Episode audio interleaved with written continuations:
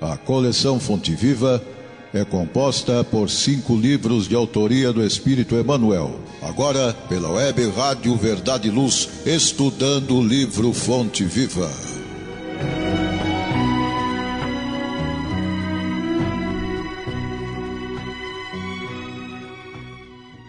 Eu sou André Reis e farei nesse programa um singelo comentário das lições trazidas na obra Fonte Viva obra esta ditada pelo Espírito Emmanuel a Francisco Cândido Xavier. Agradecido a Deus por esta oportunidade e rogando a Ele o amparo para o trabalho que vamos desenvolver, agradecemos também a sua audiência.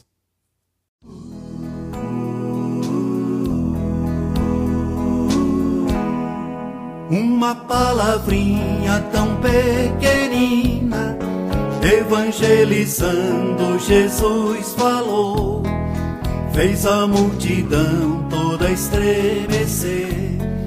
Que o amor é vida, ele pronunciou. Eu vejo tantos lares se destruindo.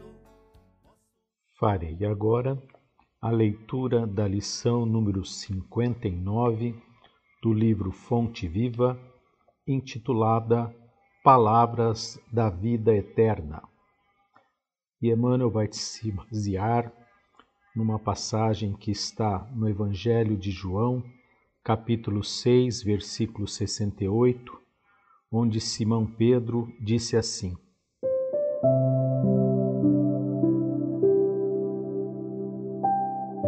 Tu tens as palavras da vida eterna. Rodeiam-te as palavras, em todas as fases da luta e em todos os ângulos do caminho. Frases respeitáveis que se referem aos teus deveres. Verbo amigo trazido por dedicações que te reanimam e consolam. Opiniões acerca de assuntos que te não dizem respeito. Sugestões de variadas origens preleções valiosas, discursos vazios que os teus ouvidos lançam ao vento, palavras faladas, palavras escritas. Dentre as expressões verbalistas articuladas ou silenciosas, junto das quais a tua mente se desenvolve, encontrarás, porém, as palavras da vida eterna guarda teu coração à escuta. Nascem do amor insondável do Cristo, como a água pura do seio imenso da terra. Muitas vezes te mantens despercebido e não lhes assinalas o aviso, o cântico, a lição e a beleza. Vigia no mundo, isolado de ti mesmo, para que lhes não percas o sabor e a claridade. Exortam-te a considerar a grandeza de Deus e a viver de conformidade com as suas leis. Referem-se ao planeta como sendo nosso lar e à humanidade como sendo a nossa família. Revelam no amor o laço que nos une a todos indicam no trabalho o nosso roteiro de evolução e aperfeiçoamento. Descerram os horizontes divinos da vida e ensinam-nos a levantar os olhos para o mais alto e para o mais além. Palavras, palavras, palavras.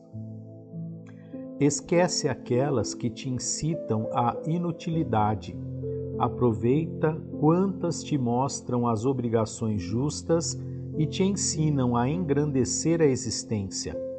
Mas não ouvides as frases que te acordam para a luz e para o bem. Elas podem penetrar o nosso coração através de um amigo, de uma carta, de uma página ou de um livro, mas, no fundo, procedem sempre de Jesus o divino amigo das criaturas. Retém contigo as palavras da vida eterna, porque são as santificadoras do Espírito, na experiência de cada dia, e, sobretudo, o nosso seguro apoio mental nas horas difíceis das grandes renovações.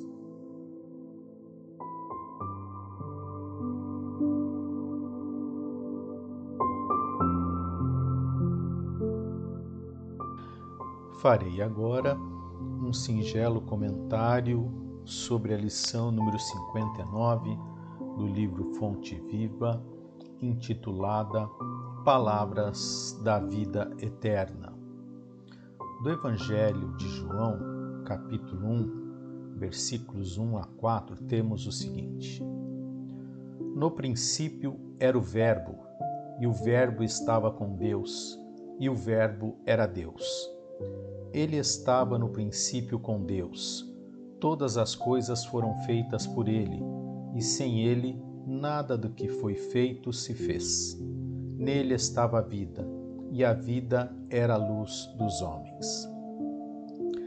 E no livro Consolador, no capítulo 3, Religião, tópico 3.1, Velho Testamento, no item 3.11, Revelação, Psicografia de Francisco Cândido Xavier, pelo Espírito Emmanuel,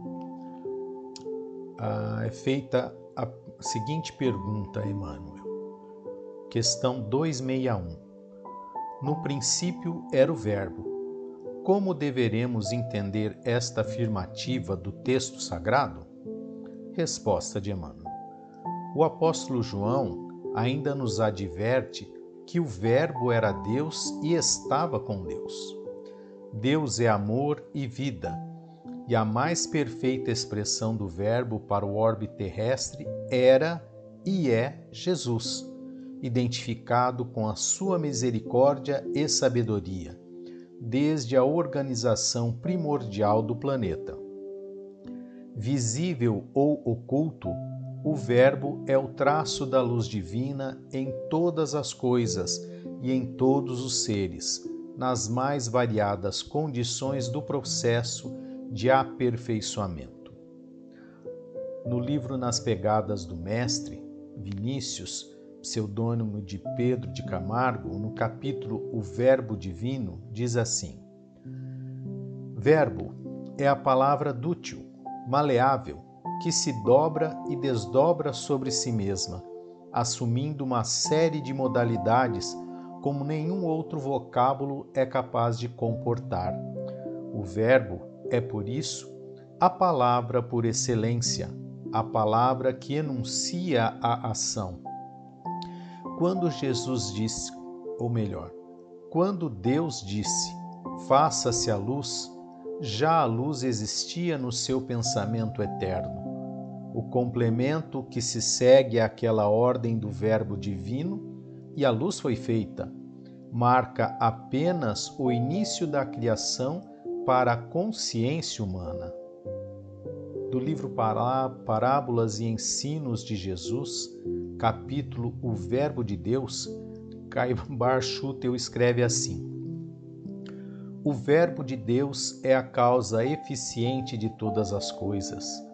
Tudo foi feito por ele, e nada do que tem sido feito foi feito sem ele.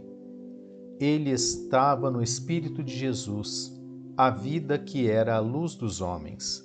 A luz resplandeceu nas trevas, e contra ela as trevas não prevaleceram, porque a luz rebrilhou além do túmulo quando os homens a julgaram extinta. Houve um homem, João Batista, que, sendo o maior dos profetas, teve a missão de dar testemunho da luz, a fim de que todos crescem por seu intermédio. João não era a luz, porque a luz só estava na vida. O Espírito de Jesus era a vida. João só veio para testificá-lo havia a verdadeira luz, que, vinda ao mundo, alumia todo homem. O Cristo estava no mundo, o mundo foi feito por ele, e o mundo não o conheceu. Veio para o que era seu, e os seus não o receberam. Mas a todos os que o receberam, deu ele o direito de se tornarem filhos de Deus os quais não nasceram do sangue, nem da vontade do homem, mas sim de Deus. Toda a criação divina é proveniente do amor divino. O amor de Deus está presente em toda a sua criação. Tudo que conseguimos conhecer ou compreender é criação divina ou tem a sua permissão. Jesus foi co-criador com Deus na criação do planeta Terra, que está sob sua responsabilidade desde então. Recebeu a todos nós, espíritos ainda imperfeitos, com o intuito de nos mostrar o caminho para o desenvolvimento do nosso senso moral, de nossa evolução. Ele que é o caminho e a verdade e a vida, mestre, modelo e guia de toda a humanidade. Jesus envia desde sempre seus mensageiros, seus profetas, para nos orientar, para nos mostrar o caminho que devemos seguir. De acordo com o nosso livre-arbítrio, vamos fazendo as nossas escolhas, aceitando ou não o Verbo Divino. Espíritos imperfeitos que somos, muitas das nossas escolhas são feitas sem discernimento sem análise perfeita das consequências que advirão destas escolhas. E ocorrem os erros, as vaidades, o orgulho e o egoísmo, que fazem parte do processo de amadurecimento, de evolução do espírito imperfeito. No livro Fonte Viva, Emmanuel começa a discorrer da seguinte maneira: Rodeiam-te as palavras, em todas as fases da luta e em todos os ângulos do caminho. Frases respeitáveis que se referem aos teus deveres. Verbo amigo trazido por dedicações que te reanimam e consolam. Opiniões acerca de assuntos que te não dizem respeito. Sugestões de variadas origens. Preleções valiosas. Discursos vazios que os teus ouvidos lançam ao vento palavras faladas, palavras escritas. Muito se fala, muito se escreve, mas qual a origem do que se fala e do que se escreve? Se a origem é de nós mesmos, espíritos imperfeitos, sabemos de antemão que se terá uma origem imperfeita. Aí precisamos passar pelos três crivos. No livro Aulas da Vida, Francisco, uh, Psicografia de Francisco Cândido Xavier, ditado por diversos espíritos, no capítulo Os Três Crivos, irmão X nos conta a seguinte história. Certa feita, um homem esbaforido achegou-se a Sócrates e sussurrou-lhe aos ouvidos: Escuta, na condição de teu amigo, tenho alguma coisa muito grave para dizer-te, em particular. Espera, ajuntou o sábio prudente. Já passaste o que me vais dizer pelos três crivos? Três crivos? perguntou o visitante espantado. Sim, meu caro amigo, três crivos. Observemos se tua confidência passou por eles. O primeiro é o crivo da verdade. Guardas absoluta certeza quanto àquilo que pretendes comunicar? Bem, ponderou o interlocutor, assegurar mesmo não posso, mas ouvi dizer, e então, exato. De certo peineiraste o assunto pelo segundo crivo, o da bondade. Ainda que não seja real o que julga saber, será pelo menos bom o que me queres contar? Hesitando, o homem replicou: Isso não, muito pelo contrário ah, tornou o sábio. Então recorramos ao terceiro crivo, o da utilidade, e notemos o proveito do que tanto te aflige. Útil? aduziu o visitante ainda agitado. Útil não é. Bem, rematou o filósofo num sorriso. Se o que tens a confiar não é verdadeiro, nem bom e nem útil, esqueçamos o problema e não te preocupes com ele, já que nada valem casos sem edificações para nós. Aí está, meu amigo, a lição de Sócrates em questões de maledicência. Guardemos sempre o que for verdadeiro, bom e útil. O que sobra, deixemos para lá. Deixemos o tempo trazer as suas revelações.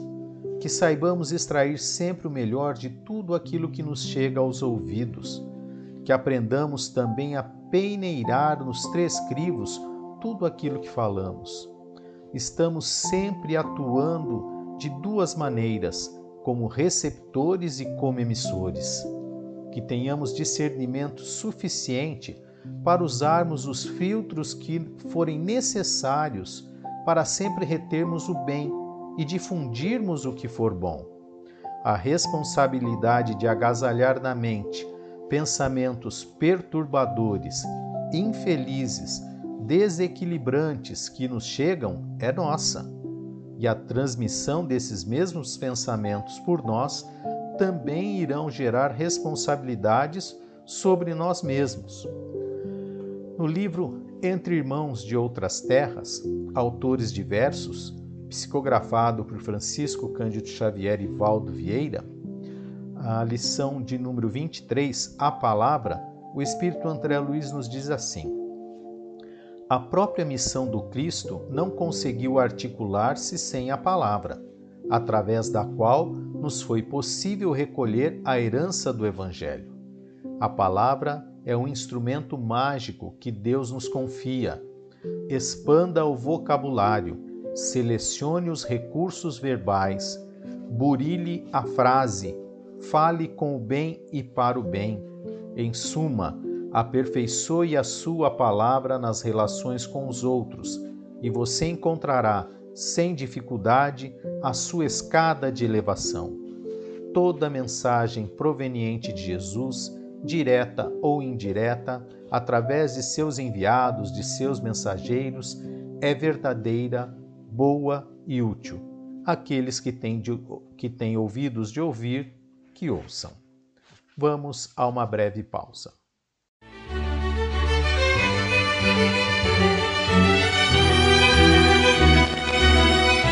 Você já foi a um centro espírita?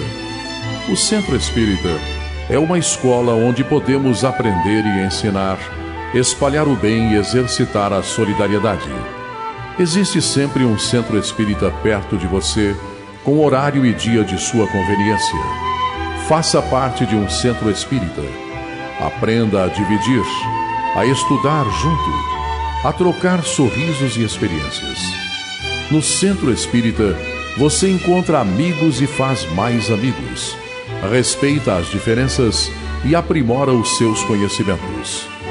Frequente um centro espírita.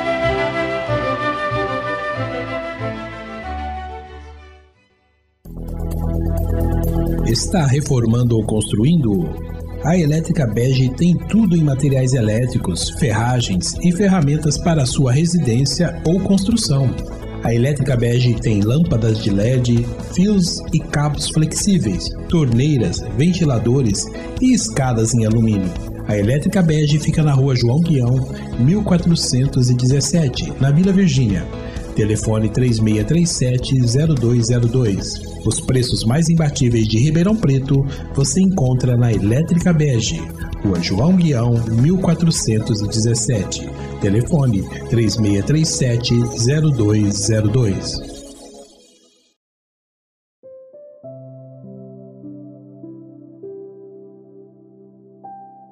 Voltamos da nossa pausa e Emmanuel continua a discorrer assim na lição do Fonte Viva.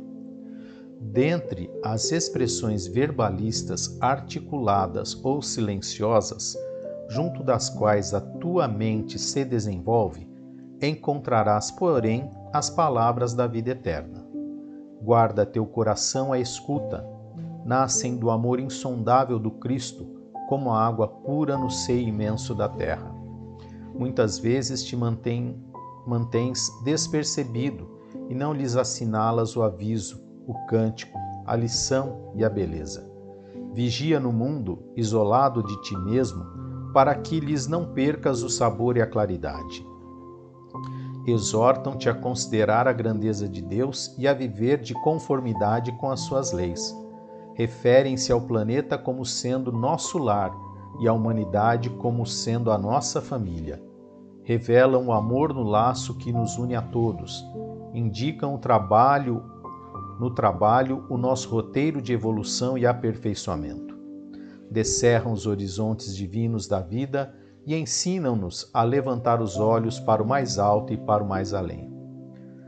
No livro Vozes do Grande Além, psicografia de Francisco Cândido Xavier, autores diversos, lição de número 17, a palavra de Jesus, o Espírito Meimei diz assim: A palavra do Cristo é a luz acesa para encontrarmos na sombra terrestre, em cada minuto da vida, o ensejo divino de nossa construção espiritual.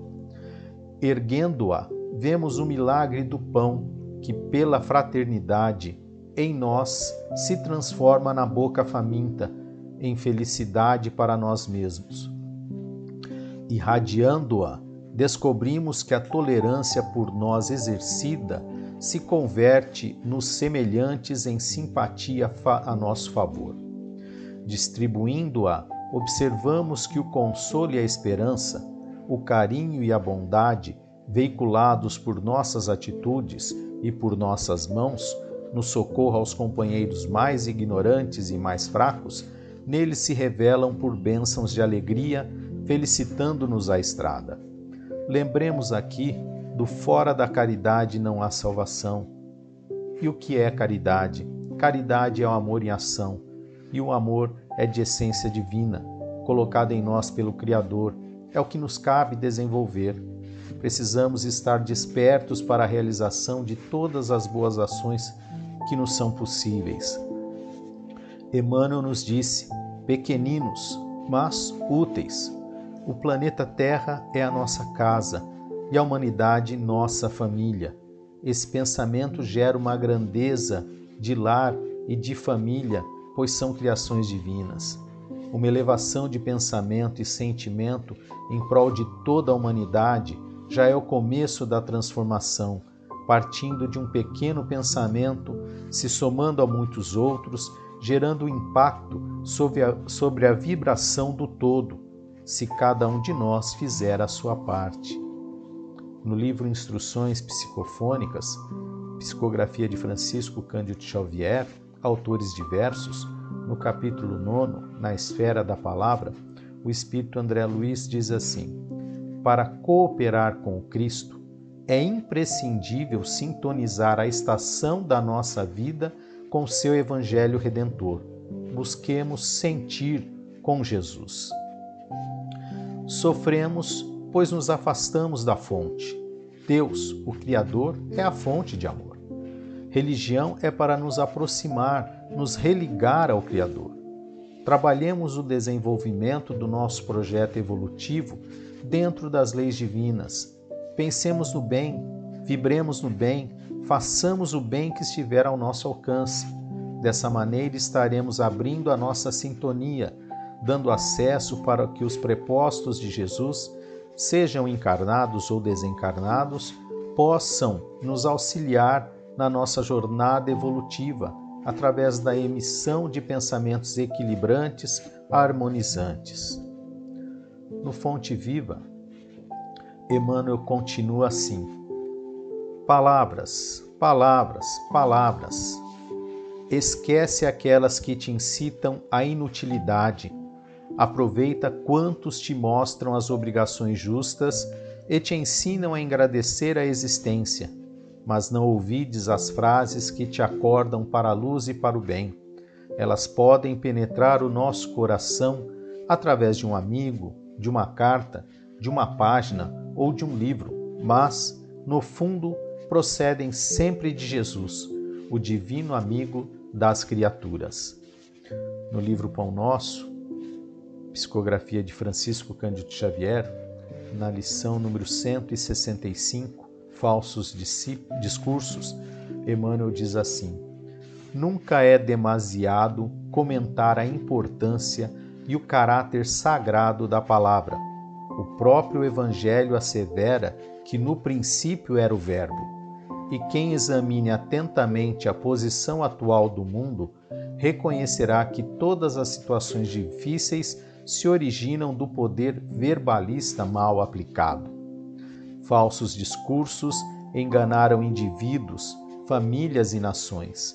Acreditaram alguns em promessas vãs, outros em teorias falaciosas, outros ainda em perspectivas de liberdade sem obrigações. E raças, agrupamentos e criaturas, identificando a ilusão, atritaram-se mutuamente, procurando a paternidade das culpas. Já ouvimos muitas vezes comentários sobre nosso planeta comparando-o a uma prisão, outras vezes a uma escola, outras vezes a um, a um hospital. Então, nós, os doentes que estamos aqui internados neste hospital, geramos pensamentos doentios, devido à patologia que trazemos em nós, que irá se refletir nos nossos pensamentos, nas nossas ações, nas nossas palavras. O que mata não é o que entra pela boca, mas sim o que sai da boca, pois vem do nosso coração, do nosso sentimento, como nos ensinou Jesus.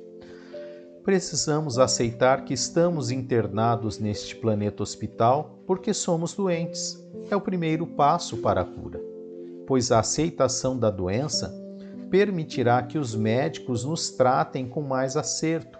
E quem são os médicos senão mensageiros de Jesus?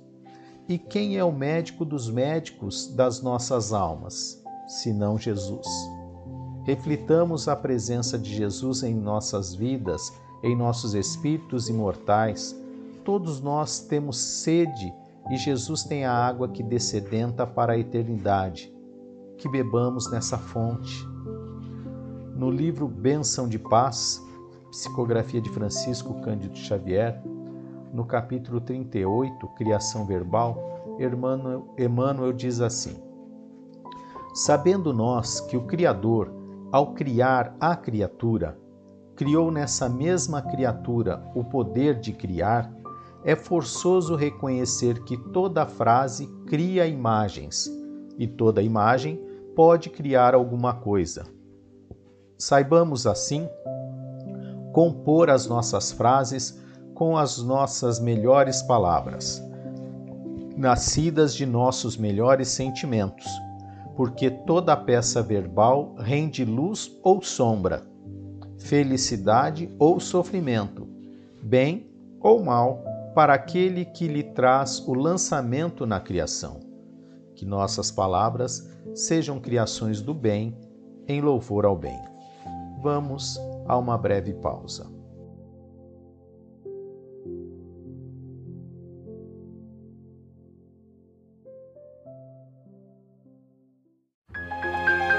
Faça o Evangelho no lar.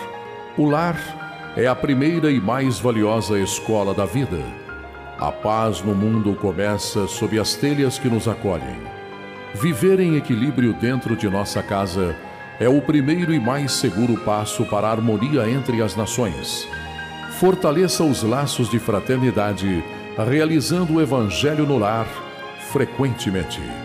Escolha um dia e horário da semana mais adequados e estude as benesses que Jesus nos legou. Aperte ainda mais os laços de união e amor entre os familiares. Converse olhando nos olhos. Fale do amor de Jesus pela humanidade. Aprenda a distribuir sorrisos.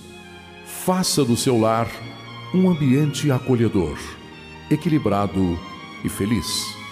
Faça o Evangelho no lar. Chegou a hora de fazer ou renovar seu seguro? Procure a Vischer Seguros, especializada em seguros de veículos, seguros residenciais e seguros pessoais. Ao fazer seguros, consulte sempre a Vischer Seguros. Telefone 3625-5500. Vischer Seguros, há 22 anos trabalhando pela sua segurança com confiança. Vischer Seguros. Telefone 3625-5500.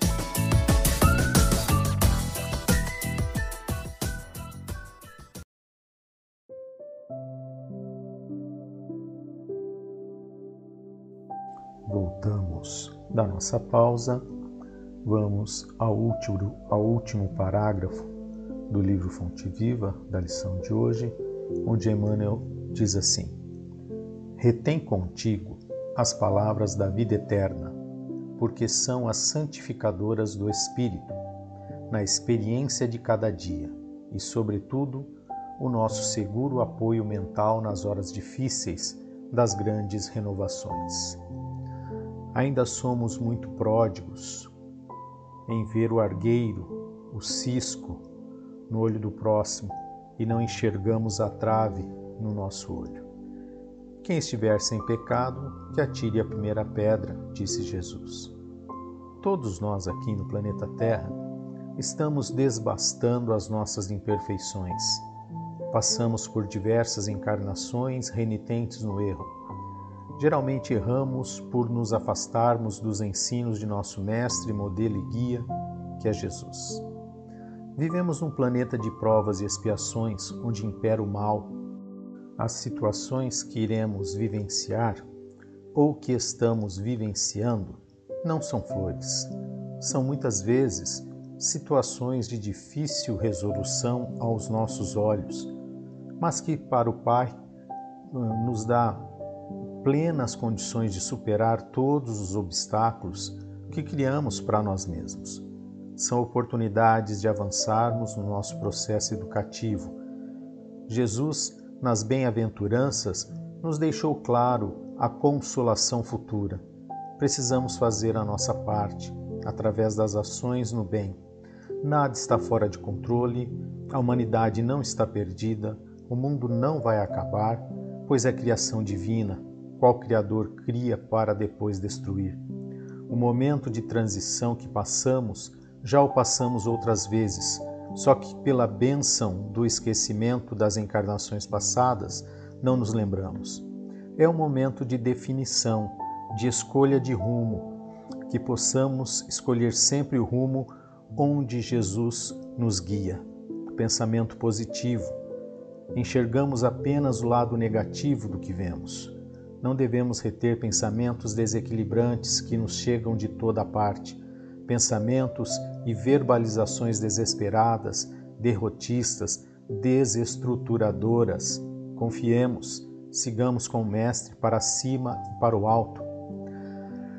No livro Palavras de Vida Eterna, psicografia de Francisco Cândido Xavier, a lição 118, Ante a Palavra do Cristo, Emmanuel escreve assim: Os ensinamentos do Mestre nos princípios espíritas cristãos constituem sistema renovador, indicação de caminho, roteiro de ação, diretriz no aperfeiçoamento de cada ser. A necessidade da alma é semelhante à sede ou à fome, ao desajuste moral ou à moléstia, que são iguais em qualquer clima. A lição do Cristo é também comparável à fonte e ao pão, ao fator equilibrante e ao medicamento, que são fundamentalmente os mesmos em toda parte. No trato, pois, de nós ou dos outros, é forçoso não olvidar que o próprio Senhor nos avisou de que as suas palavras são espírito e vida.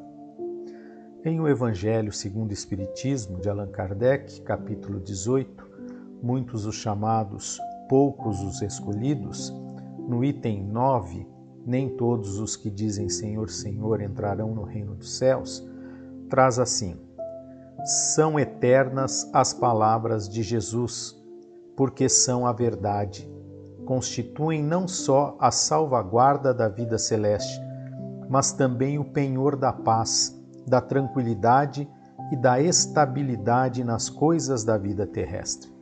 Eis porque todas as instituições humanas, políticas, sociais e religiosas que se apoiarem nessas palavras serão estáveis como a casa construída sobre a rocha. Os homens as conservarão porque se sentirão felizes nelas.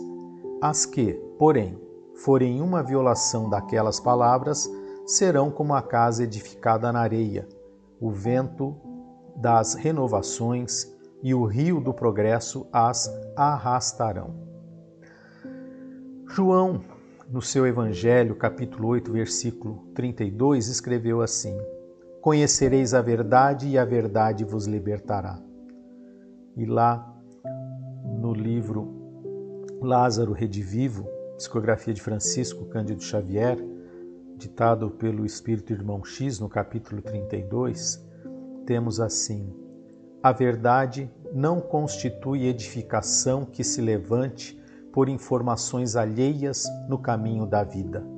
É realização eterna que cabe a cada criatura consolidar aos poucos, dentro de si mesma, utilizando a própria consciência.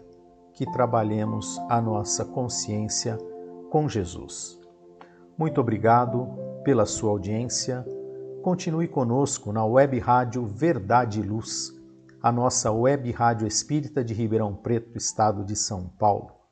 E solicitamos ainda, se nos permitir, a sua ajuda, cara amigo ouvinte.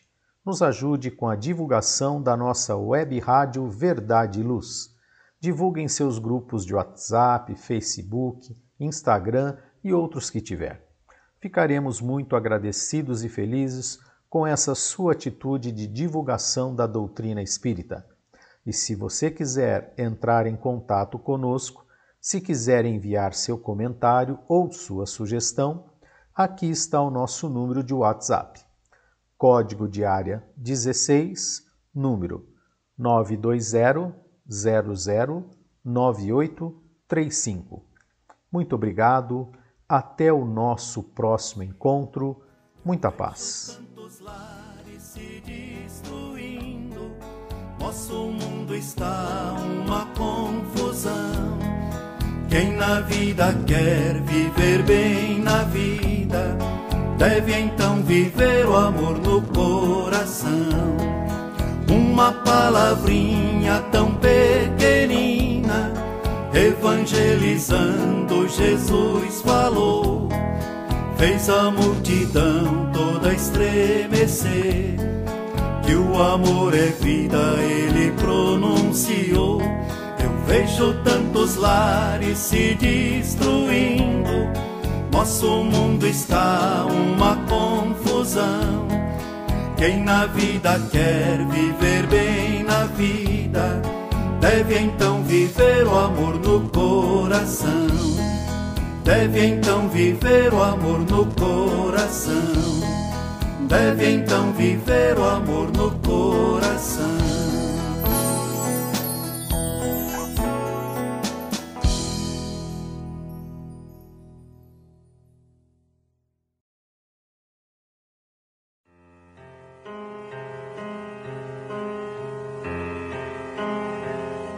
Você acompanhou pela web Rádio Verdade Luz mais um programa de estudos e divulgação da doutrina espírita. Fique ligado na nossa programação.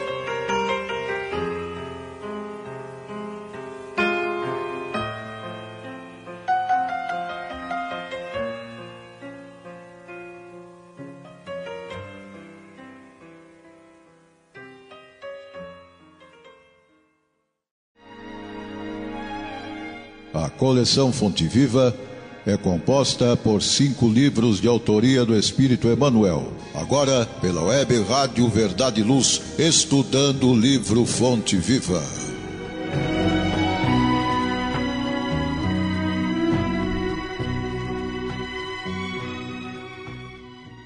Eu sou André Reis e farei nesse programa um singelo comentário das lições trazidas na obra Fonte Viva, obra esta ditada pelo Espírito Emmanuel a Francisco Cândido Xavier.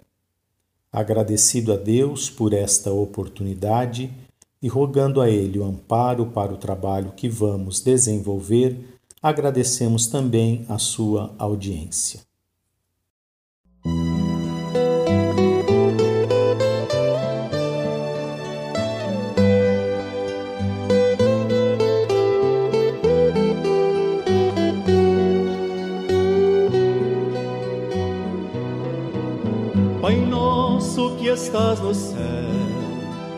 Luz dos sóis infinito, Pai de todos os aflitos, este mundo de escarcel, santificado Senhor, seja o teu nome sublime, que em todo o universo exprime.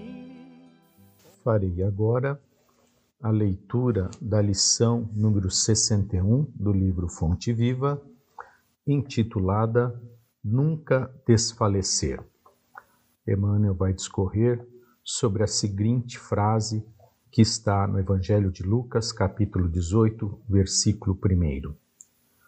Orar sempre e nunca desfalecer.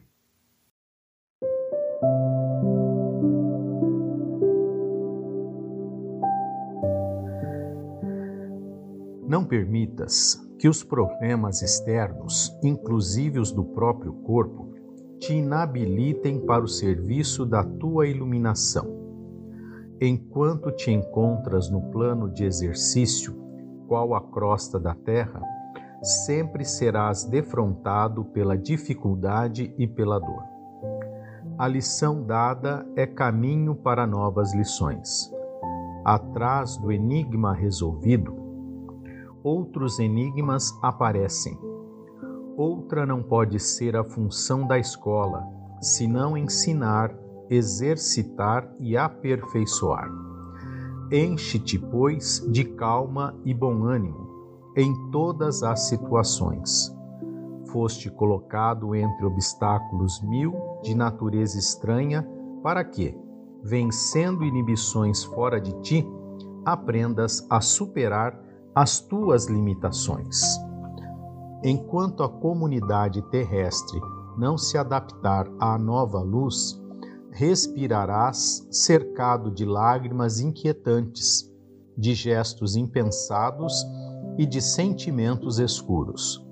Dispõe-te a desculpar e a auxiliar sempre, a fim de que não percas a gloriosa oportunidade de crescimento espiritual. Lembra-te de todas as aflições que rodearam o espírito cristão no mundo desde a vinda do Senhor. Onde está o sinédrio que condenou o amigo celeste à morte? Onde os romanos vaidosos e dominadores? Onde os verdugos da boa nova nascente? Onde os guerreiros que fizeram correr em torno do evangelho rios escuros de sangue e suor? Onde os príncipes astutos que combateram e negociaram em nome do renovador crucificado? Onde as trevas da Idade Média? Onde os políticos e inquisidores de todos os matizes que feriram em nome do excelso benfeitor? Arrojados pelo tempo aos despenhadeiros de cinza, fortaleceram e consolidaram o pedestal de luz, em que a figura do Cristo resplandece cada vez mais gloriosa no governo dos séculos. Centraliza-te no esforço de ajudar no bem comum, seguindo com a tua cruz ao encontro da ressurreição divina. Nas surpresas constrangedoras da marcha, recorda que, antes de tudo, Importa orar sempre, trabalhando, servindo, aprendendo, amando e nunca desfalecer.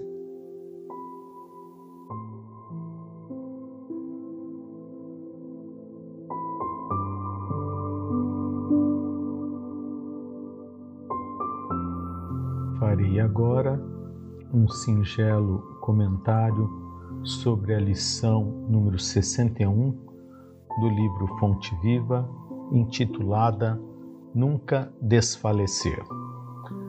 E Emmanuel vai discorrer sobre uma passagem do Evangelho de Lucas, no capítulo 18, versículo 1. Diz assim: Orar sempre e nunca desfalecer.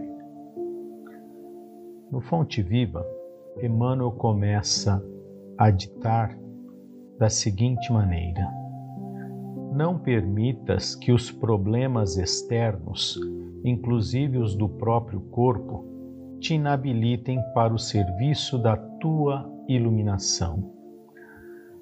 Vou lembrar aqui né, um, um nome, uma personalidade, poderia ser uma infinidade de outras personalidades, de outros nomes, né? mas eu escolhi aqui para eh, ilustrarmos essa passagem o Jerônimo Mendonça Ribeiro, que foi um grande trabalhador, palestrante e escritor espíritas. Trabalhou também pelas causas sociais e pela divulgação da doutrina espírita.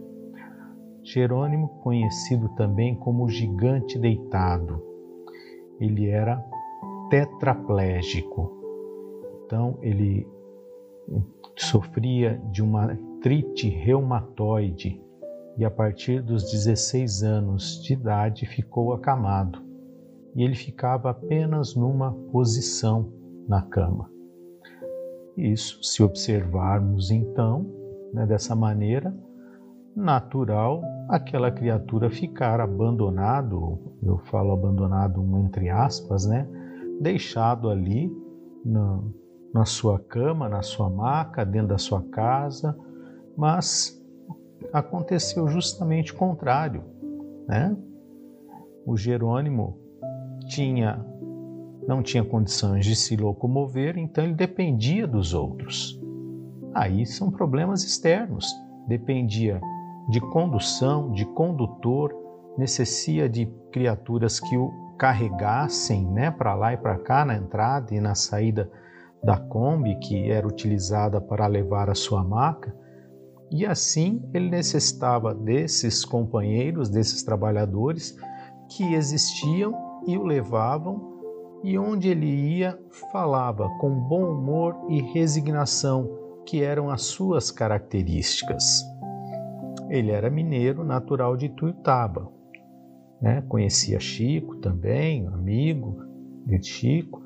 Então, é uma situação que a gente vê, ele tinha tudo para não fazer absolutamente nada e utilizar a própria situação de tetraplegia como motivo por não realizar nada.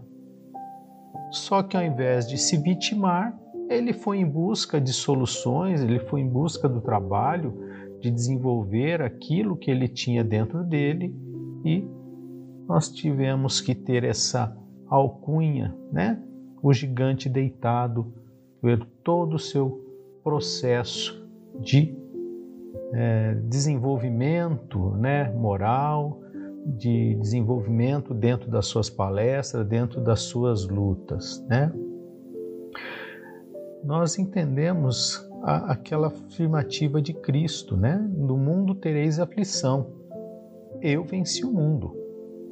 No livro Linha 200, Psicografia de Francisco Cândido Xavier, do Espírito Emmanuel, no capítulo 1, que tem por título A Viagem Continua, Emmanuel escreve assim: Haja o que houver, não te detenhas na subida escabrosa, porque a viagem continua, independentemente de nossa própria vontade. E essa viagem é a própria vida que Deus nos concede a cada um para que, gradativamente, nos desfaçamos de qualquer sombra na conquista da luz. progresso é a lei divina. Então, apesar dos pesares de todos os acontecimentos tristes que enfrentamos na nossa jornada, a vida continua. Mesmo diante das mais aflitivas situações, a vida continua. Diante das mais doloridas perdas, a vida continua. Diante das maiores decepções, a vida continua. E ela continua sempre, pois somos espíritos imortais e o progresso não para. Voltando com Emmanuel no Fonte Viva, ele dita assim: Enquanto te encontras no plano de exercício qual a crosta da terra, sempre serás defrontado pela dificuldade e pela dor. Ou seja, enquanto estivermos envoltos na atmosfera vibracional do planeta Terra, contribuindo com esse padrão de sentimentos e pensamentos de qualidade no mínimo duvidosa, vamos ter uma jornada de dificuldades diversas. Em O Evangelho segundo o Espiritismo, de Allan Kardec, no capítulo 3, Há muitas moradas na casa do meu pai, no subitem diversas categorias de mundos habitados, na parte 4, temos assim: nos mundos intermédios misturam-se o bem e o mal, predominando um ou outro, segundo o grau de adiantamento da maioria dos que os habitam. Embora se não possa fazer dos diversos mundos uma classificação absoluta, pode-se, contudo, em virtude do estado em que se acham e da destinação que trazem, tomando por base os matizes mais salientes, dividi-los de modo geral como segue: mundos primitivos, destinado às primeiras encarnações da alma humana, mundos de expiação e provas, onde predomina o mal, mundos de regeneração, nos quais as almas que ainda têm o que espiar aurem novas forças, repousando das fadigas da luta, mundos ditosos, onde o bem sobrepuja ao mal, e por fim, mundos celestes ou divinos, habitações de espíritos depurados, onde exclusivamente reina o bem. A Terra pertence à categoria dos mundos de expiação e provas, razão porque aí vive o homem a braços com tantas misérias. Sendo nosso planeta de provas e expiações, vamos ver as definições que Emmanuel nos dá sobre prova e expiação. Para isso, vamos ler do livro O Consolador, psicografia de Francisco Cândido Xavier a questão 246. Qual a diferença entre prova e expiação? Responde Emmanuel. A provação é a luta que ensina ao discípulo rebelde e preguiçoso a estrada do trabalho e da edificação espiritual. A expiação é a pena imposta ao malfeitor que comete um crime. Então, espírito rebelde e preguiçoso, nos diz Emmanuel, e a lei nos oferece trabalho. Se não entendermos a proposta educativa do nosso processo evolutivo e fizermos as mesmas escolhas do passado, vamos ser reprovados, não vamos passar na prova. E por se ter a necessidade de mudança dos nossos paradigmas, que estão conosco há tanto tempo, essa mudança, essa alteração de conduta nos gera um certo desconforto, de outras vezes nos geram dor, de outras, sofrimentos. Mas são processos passageiros se acertarmos as escolhas, a nossa conduta no bem, a felicidade futura nos está aguardando logo ali na frente.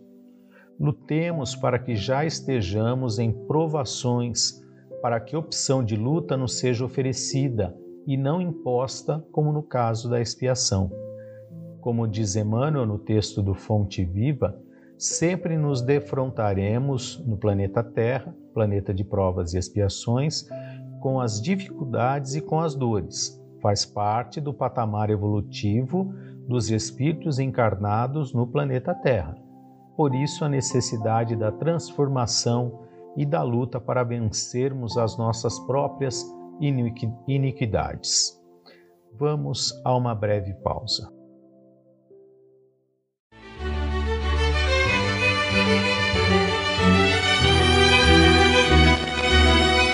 Você já foi a um centro espírita?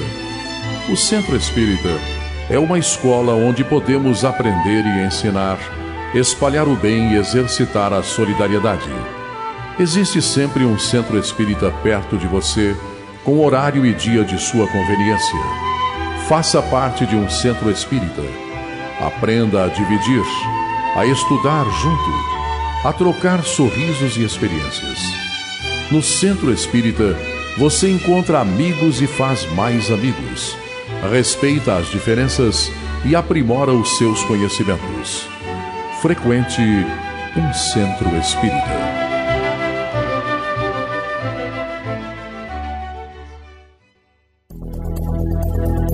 Está reformando ou construindo?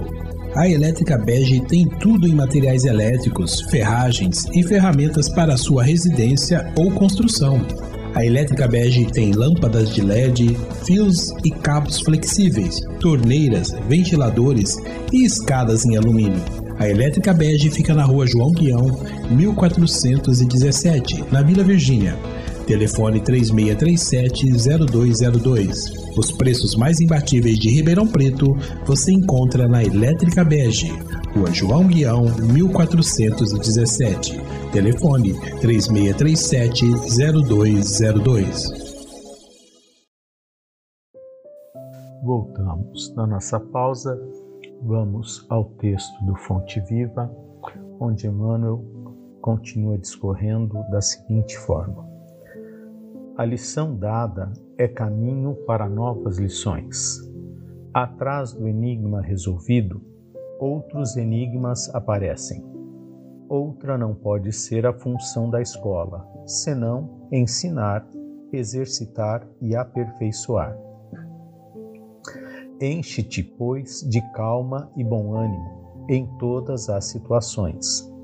Foste colocado entre obstáculos mil de natureza estranha, para que, vencendo inibições fora de ti, aprendas a superar as tuas limitações. Entendo aqui a nossa atual encarnação, a grande oportunidade, a escola da vida. O que estamos fazendo com ela? Estamos cometendo os mesmos erros, com as mesmas escolhas, ou já estamos realizando mudanças no nosso panorama futuro, com escolhas mais acertadas? Como estamos conduzindo as nossas experiências evolutivas? quer seja no lar, no trabalho, na rua, onde quer que nos encontremos. Como estamos nos conduzindo? Como diz Emmanuel, quando realizamos bem uma tarefa, nos habilitamos para trabalhos mais complexos e assim sucessivamente. Deus sabe do que somos capazes e Ele não nos dá fardos mais pesados do que possamos carregar. Precisamos superar os nossos limites e muitas vezes esses limites aparecem em função do medo. Medo de decepcionar, medo de errar, medo de se expor e etc e tal. Mas embora o medo nos paralise, mesmo que momentaneamente, as situações advirão para superarmos o medo e assim enfrentarmos as situações que o medo diz que não podemos realizar, que podemos suportar. E quando não temos mais condições de fugir ao enfrentamento de determinadas situações, não acreditamos quando superamos aquele momento, aquela situação. E nos perguntamos de onde tiramos forças para superar aquelas limitações, que para nós muitas vezes se parece, né, se coloca intransponível. Os obstáculos existem para que nos esforcemos em superá-los e aí colhermos os méritos do esforço, do empenho, da vontade. As mudanças, o aperfeiçoamento nos trazem inquietações, mas se acreditarmos no amparo divino, entendendo que aquela situação que nos apresenta nos é um aprendizado valioso, encararemos a luta e no final encontraremos uma paz, uma felicidade nunca por nós imaginada depois da tempestade, a bonança. No livro Mãos Unidas, psicografia de Francisco Cândido Xavier, no capítulo 49, Ante a Vida, Emmanuel diz assim: Não há lugar em que nos vejamos sem algum benefício a prestar ou alguma coisa a fazer. Seja qual seja a circunstância da estrada, aí encontramos a ocasião precisa para realizar o melhor. Por isso mesmo, o tempo é prodigioso indicador, descerrando-nos situações inesperadas ao dom de compreender e auxiliar. Ainda mesmo nas trilhas mais obscuras da prova ou da aflição, somos defrontados por ensejos valiosos de renovação e progresso Se te vês diante de rotinas deterioradas, conquanto a rotina seja abençoada escola de formação espiritual, é necessário reflitas nas possibilidades novas que se te descortinam a existência. Se obstáculos te surgem, amontoados na senda, reconsidera as próprias atitudes e observa que haverá chegado o instante para mais alto aproveitamento de teus recursos, nos domínios da expressão de ti mesmo, ante a seara do mundo. Progresso, como lei divina, vai se realizar, queiramos ou não, e a sua realização traz mudanças, e nós temos que estar atentos a entender essas mudanças para podermos acompanhá-las e aprendermos com elas tudo na lei divina é dinâmico. Emmanuel vai continuar assim no livro Fonte Viva. Enquanto a comunidade terrestre não se adaptar à nova luz, respirará cercado de lágrimas inquietantes, de gestos impensados e de sentimentos escuros. Nos encontramos diante de que proposta? Já conseguimos identificar qual é a oportunidade educativa do momento? O que a pandemia veio nos ensinar? E será que veio para nos ensinar algo? E se veio, será que estamos aprendendo? Difícil responder, mas sabemos que o tempo nos trará a resposta. A luz dos ensinamentos de Jesus está clareando a humanidade há mais de dois mil anos. E aí? O que aprendemos com ela? Qual a vacina que você tomou? Quantas postagens sobre vacina estamos recebendo pelas redes sociais? Nunca vi tantos entendidos e especialistas sobre o assunto. A vacina A é fraca, a vacina B não funciona, a vacina C dá reação, a vacina D dá outro tipo de reação.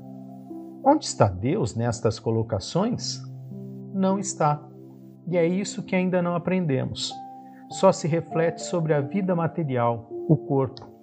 Mas e o espírito? Qual a nossa verdadeira vida? Nossa verdadeira vida é a vida espiritual. E muitos ainda dormem sobre este respeito. Acusações de todos os lados, intemperança em todas as situações, famílias em desespero pela perda de seus entes queridos. É claro que estão ocorrendo ocorrendo erros. Mas e nós? Estamos reforçando os erros com críticas e opiniões descabidas ou estamos contribuindo com serenidade, trabalho e oração? Ou seja, fazendo o que nos compete, a nossa parte. Emmanuel continua assim no Fonte Viva. Dispõe-te a desculpar e auxiliar sempre, a fim de que não percas a gloriosa oportunidade de crescimento espiritual. Lembra-te de todas as aflições que rodearam o espírito cristão no mundo desde a vinda do Senhor. Pensem em todos os conquistadores, todos os usurpadores de tronos. Onde estão? Só o bem é de construção divina e é o que permanece. O espírito André Luiz, no livro Conduta Espírita, psicografia de Francisco Cândido Xavier, diz assim: Para que o bem se faça, é preciso que o auxílio da prece se contraponha ao látego da crítica. Ou seja, o chicote, o açoite, né? o apontamento da crítica. Então, é preciso contrapor a crítica com a prece. Lembremos que o escândalo há de vir, mas ai daquele que o causar. As leis divinas alcançam a todos e a tudo, nos seus mínimos detalhes. Não procuremos culpar a quem quer que seja, a cada, a cada um segundo as suas obras, já nos disse Jesus. Jesus, o governador do planeta Terra, está conduzindo tudo perfeitamente para que tenhamos um planeta melhor logo ali na frente. Vibremos no bem, realizemos o bem. Onde não pudermos ajudar, que nos calemos, para não permitirmos em nós a maledicência, a sintonia com o mal. Não nos compliciemos com os erros. No livro Jesus e o Evangelho, à luz da psicologia profunda, é, psicografia de Divaldo Pereira Franco, no capítulo 35, que tem por título Pedir, Conseguir, Joana de Ângeli diz assim: Quando o desespero de qualquer forma circunde a casa mental e o departamento emocional da criatura, cabe-lhe, na dificuldade de discernimento ou de dor em que se encontre, abrir-se à prece e pedir amparo a Deus, tocando-se de luz, porquanto tudo obterá e concedido lhe será o que pedir. Na dúvida, retire o remédio de bolso e use-o, ou seja, a oração. Nunca desprezes esse remédio. Vamos a uma breve pausa. Faça o Evangelho no lar.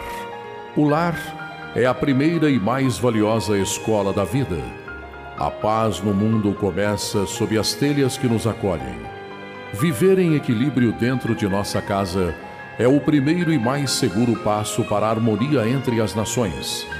Fortaleça os laços de fraternidade, realizando o Evangelho no lar frequentemente.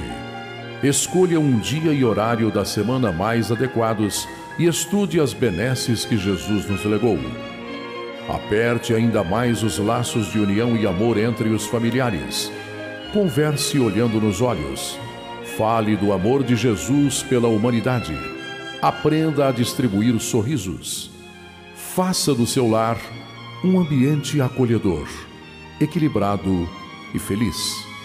Faça o Evangelho no lar.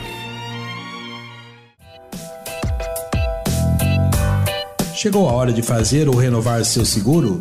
Procure a Vischer Seguros especializada em seguros de veículos, seguros residenciais e seguros pessoais. Ao fazer seguros, consulte sempre a Vischer Seguros. Telefone 3625-5500.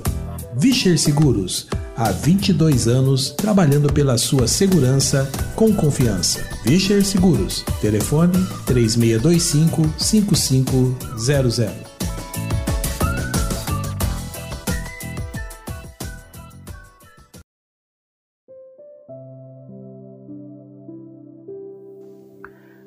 Voltamos da nossa pausa e o Emmanuel vai finalizar o texto do Fonte Viva da seguinte maneira: Centraliza-te no esforço de ajudar no bem comum, seguindo com a tua cruz, ao encontro da ressurreição divina. Nas surpresas constrangedoras da marcha, Recorda, antes de tudo, importa orar sempre, trabalhando, servindo, aprendendo, amando e nunca desfalecer. Lembremos do Evangelho de Mateus, capítulo 16, versículo 24, na tradução de Haroldo Dutra Dias. Então Jesus disse aos seus discípulos: Se alguém quiser vir após mim, negue a si mesmo, tome a sua cruz e siga-me.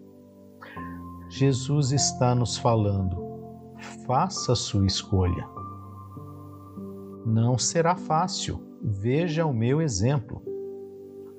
Mas, se nos esforçarmos, conseguiremos.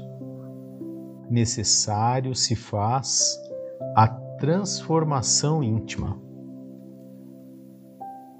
e uma ferramenta ou um remédio que devemos utilizar é a oração. E nós vamos ver lá no Evangelho segundo o Espiritismo, no capítulo 27, Pedi e obtereis, no item 9, Allan Kardec escreve assim: A prece é uma invocação, mediante a qual o homem entra, pelo pensamento, em comunicação com um ser a quem se dirige. Pode ter por objeto um pedido, um agradecimento ou uma glorificação. Podemos orar por nós mesmos ou por outrem, pelos vivos ou pelos mortos. As preces feitas a Deus escutam-nas os espíritos incumbidos da execução de suas vontades.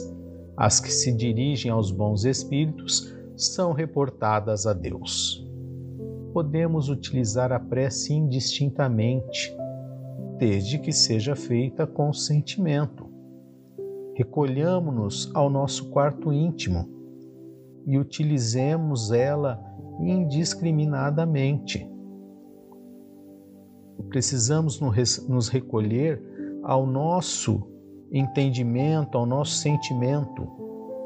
O quarto, recolher-se ao quarto, não significa um local físico, é um local interior de nós mesmos. Deus está dentro de nós.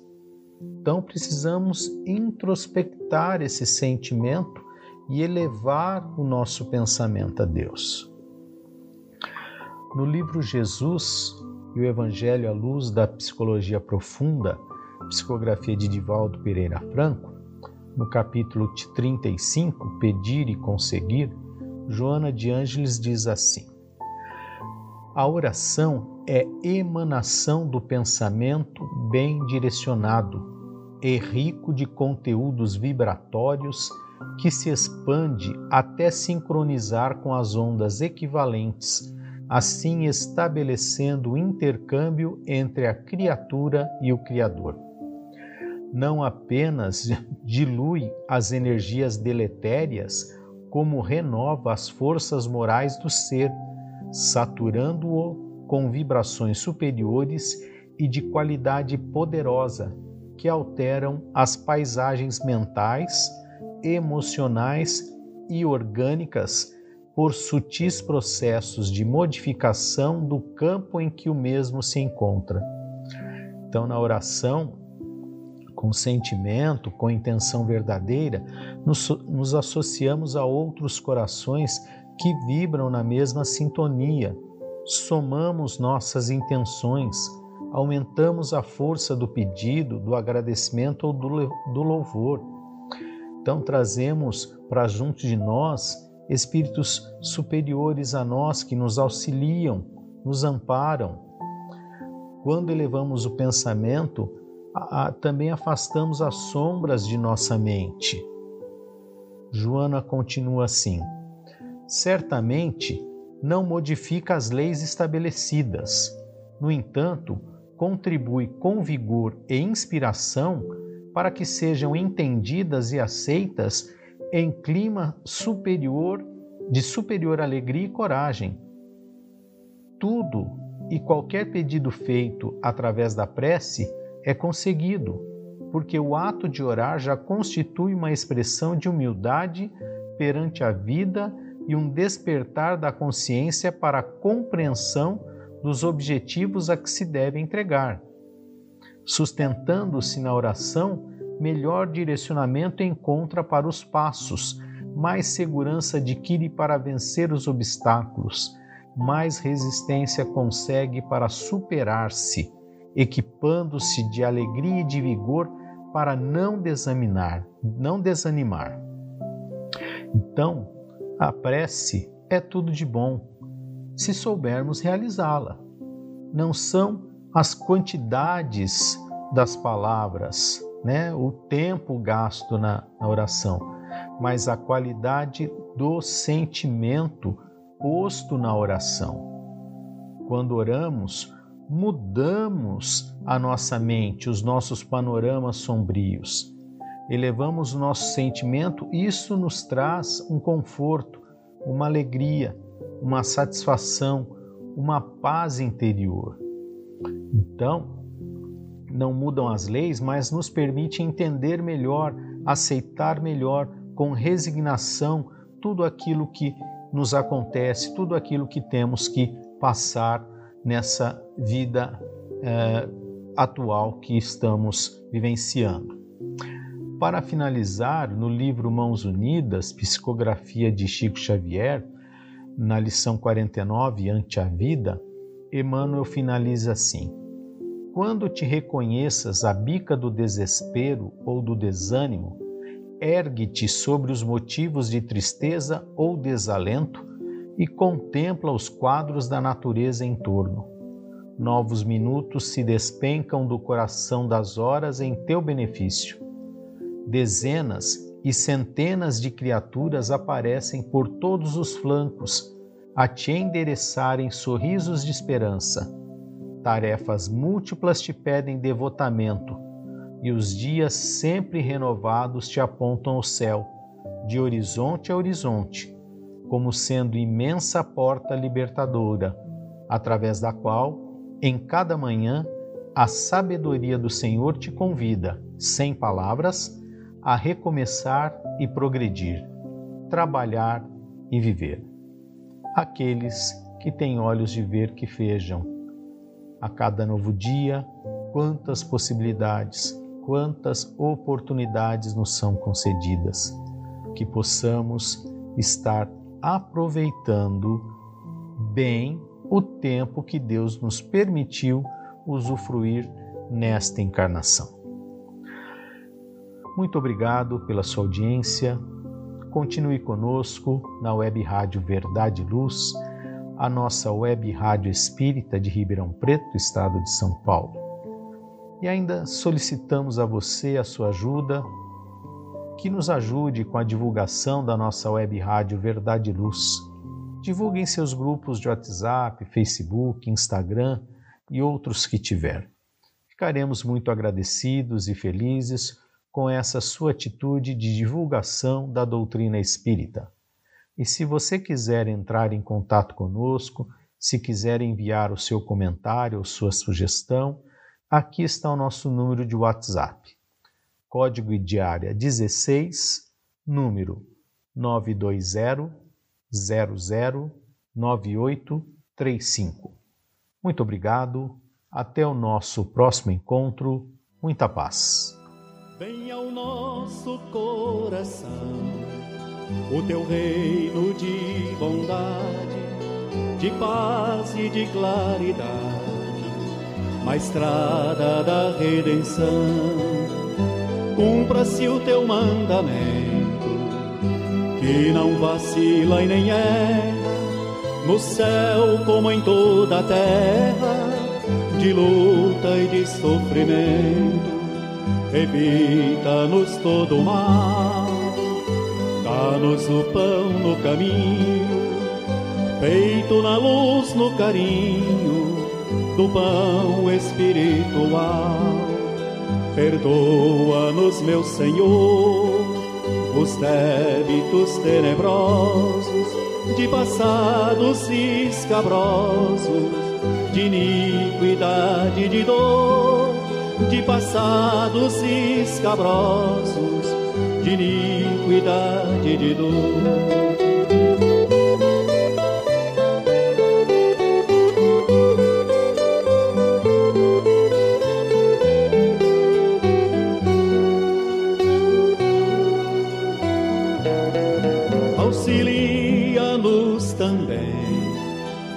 Sentimentos cristãos amar nossos irmãos que vivem longe do bem, com a proteção de Jesus. Livra nossa alma do erro sobre um mundo de desterro, distante da vossa luz. Que a nossa ideal igreja seja o altar da caridade onde se faça vontade do vosso amor, assim seja, onde se faça vontade do vosso amor, assim seja. Oh,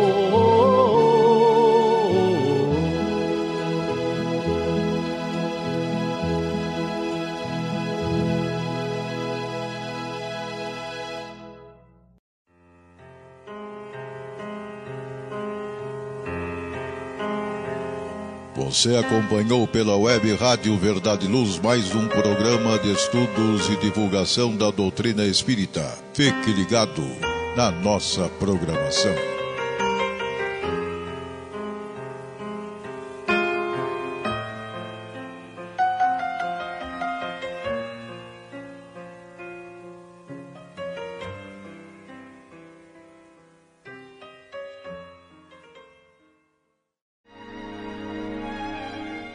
Coleção Fonte Viva é composta por cinco livros de autoria do Espírito Emmanuel. Agora, pela web Rádio Verdade e Luz, estudando o livro Fonte Viva.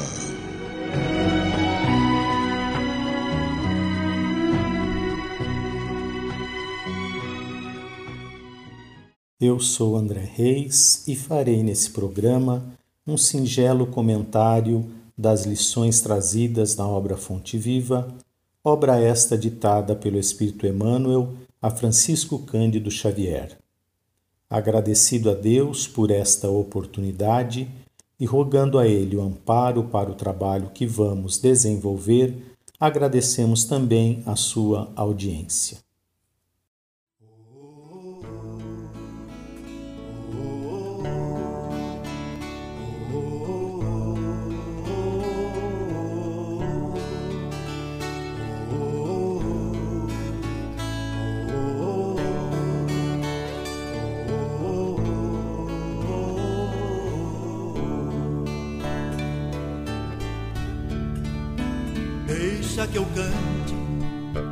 Esta alegria que se espalha dentro do meu ser, vai levar-me toda a alma como um rio a correr em seu leito a marulhar, dia e noite sem parar, sempre a sussurrar. Deixa que eu cante esta alegria que se espalha dentro do meu ser, vai levar-me toda a alma como um rio a correr em seu leito a marulhar, dia e noite sem parar.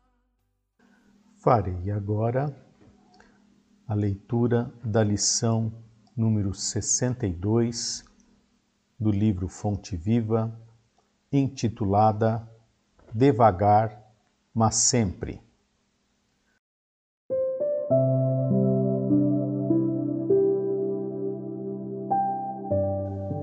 Mas ainda que o nosso homem exterior se corrompa, o interior, contudo, se renova, de dia em dia. Paulo, segunda epístola aos Coríntios, capítulo 4, versículo 16. Observa o espírito de sequência e gradação que prevalece nos mínimos setores da natureza nada se realiza aos saltos, e na pauta da lei divina não existe privilégio em parte alguma. Enche-se a espiga de grão em grão, desenvolve-se a árvore milímetro a milímetro, nasce a floresta de sementes insignificantes, levanta-se a construção peça por peça, começa o tecido nos fios, as mais famosas páginas foram produzidas letra a letra. A cidade mais rica é edificada palmo a palmo. As maiores fortunas de ouro e pedras foram extraídas do solo, fragmento a fragmento. A estrada mais longa é pavimentada, metro a metro. O grande rio que se despeja no mar é conjunto de filetes líquidos. Não abandones o teu grande sonho de conhecer e fazer nos domínios superiores da inteligência e do sentimento, mas não te esqueças do trabalho pequenino dia a dia. A vida é processo renovador em toda parte, e segundo a palavra sublime de Paulo, ainda que a carne se corrompa, a individualidade imperecível se reforma incessantemente. Para que não nos modifiquemos, todavia, em sentido oposto à expectativa do alto, é indispensável saibamos perseverar com o esforço de auto-aperfeiçoamento, em vigilância constante, na atividade que nos ajude e enobreça. Se algum ideal divino te habita o espírito, não ouvides o servicinho diário, para que se concretize em momento oportuno. Há ensejo favorável à realização? Age com regularidade de alma voltada para a meta. Há percalços e lutas, espinhos e pedrouços na senda? Prossegue mesmo assim. O tempo, implacável dominador de civilizações e homens, marcha apenas com 60 minutos por hora, mas nunca se detém. Guardemos a lição e caminhemos para diante, com a melhoria de nós mesmos, devagar, mas sempre.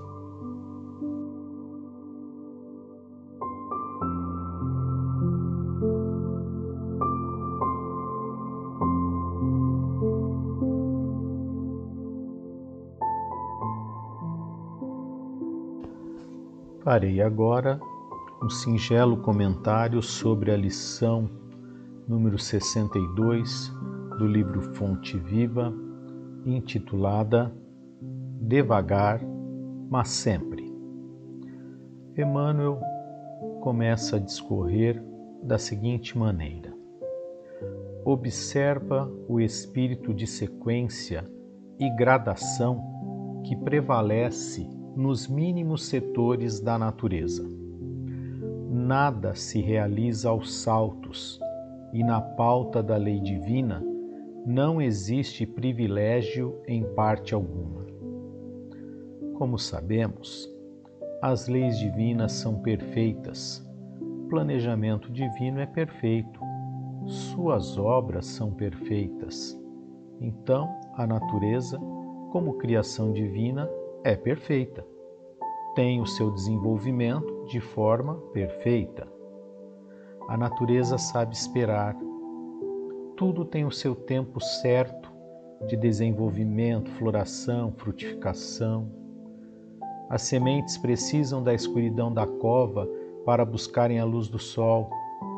Precisam dos nutrientes do solo para se desenvolver os animais têm período certo de hibernação, período certo de acasalamento, período de criação da prole, tem o período certo de migração. Tudo transcorre na mais perfeita harmonia que os espíritos co-criadores com o Pai desenvolveram para o nosso planeta. Tudo transcorre de acordo com o planejamento traçado por esses espíritos que trabalham sobre a égide de Jesus, auxiliares na cocriação do planeta Terra. As órbitas dos planetas, seus movimentos de translação e rotação, as aproximações e distanciamentos das órbitas dos planetas e as consequentes influências que uns exercem sobre os outros, tudo segue uma ordem perfeita tudo se desencadeia naturalmente, passo a passo. Até as revoluções, as convulsões no planeta ocorrem, que ocorrem de tempos em tempos em ciclos de desenvolvimento. Inclusive nós, os seres inteligentes da criação divina, que somos criados simples e ignorantes, mas com a certeza da perfectibilidade relativa ao Pai, vamos nos desenvolvendo pouco a pouco, de encarnação a encarnação, vamos ampliando nosso conhecimento intelecto-moral em cada etapa encarnatória, acrescentando as experiências vividas e criando um manancial de aptidões, pois que o Pai nos oferece a todos os espíritos as mesmas condições para nos desenvolvermos não há privilégios. O que ocorre é que uns aproveitam melhor as oportunidades do que os outros e se desenvolvem mais rápido por terem feito melhores escolhas. É trabalho, é esforço, é mérito. No livro O Evangelho segundo o Espiritismo, de Allan Kardec, no capítulo 11, Amar o próximo como a si mesmo, nas instruções dos Espíritos, no item 8, a lei de amor, o Espírito Lázaro escreve assim: Em sua origem, o homem só tem instintos. Quando mais avançado e corrompido, só tem sensações. Quando instruído e depurado, tem sentimentos. E o ponto delicado do sentimento é o amor. Não o amor no sentido vulgar do termo, mas esse sol interior que condensa e reúne em seu ardente foco todas as aspirações e todas as revelações sobre-humanas. Disse eu que em seus começos o homem só instintos possuía. Mais próximo, portanto, ainda se acha do ponto de partida do que da meta aquele em quem predominam os instintos. A fim de avançar para a meta, tem a criatura que vencer os instintos em proveito dos sentimentos, isto é, que aperfeiçoar estes últimos, sufocando os germens latentes da matéria. Os instintos são a germinação e os embriões do sentimento. Trazem consigo o progresso, como a glande encerra em si o carvalho, e os seres menos adiantados são os que, emergindo pouco a pouco de suas crisálidas, se conservam escravizados aos instintos. O espírito precisa ser cultivado como um campo. Toda a riqueza futura depende do labor atual, que vos granjeará muito mais do que bens terrenos, a elevação gloriosa. É então que, compreendendo a lei de amor que liga todos os seres, buscareis nela os gozos suavíssimos da alma, prelúdios das alegrias celestes. Entendo que nós estamos em contínuo desenvolvimento, em contínua transição, isto gera impossibilidade de, de identificarmos exatamente o ponto em que nos encontramos pela variedade de formação dos grupos de espíritos encarnados no planeta Terra, temos a impressão que o instinto ainda predomina em alguns grupos. Em outros grupos, já identificamos a presença do sentimento. Em outros, percebemos ainda uma mistura de instinto e sentimento. Estamos num processo de desenvolvimento que nos irá elevar em direção a Deus. Cabe a cada um identificar onde se encontra e executar o plano traçado para o seu desenvolvimento, executar o seu projeto evolutivo no processo das encarnações sucessivas. Vamos a uma breve pausa.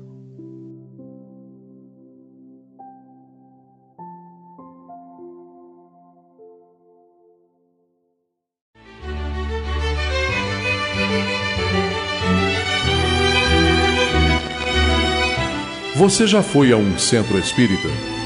O centro espírita é uma escola onde podemos aprender e ensinar, espalhar o bem e exercitar a solidariedade. Existe sempre um centro espírita perto de você, com horário e dia de sua conveniência.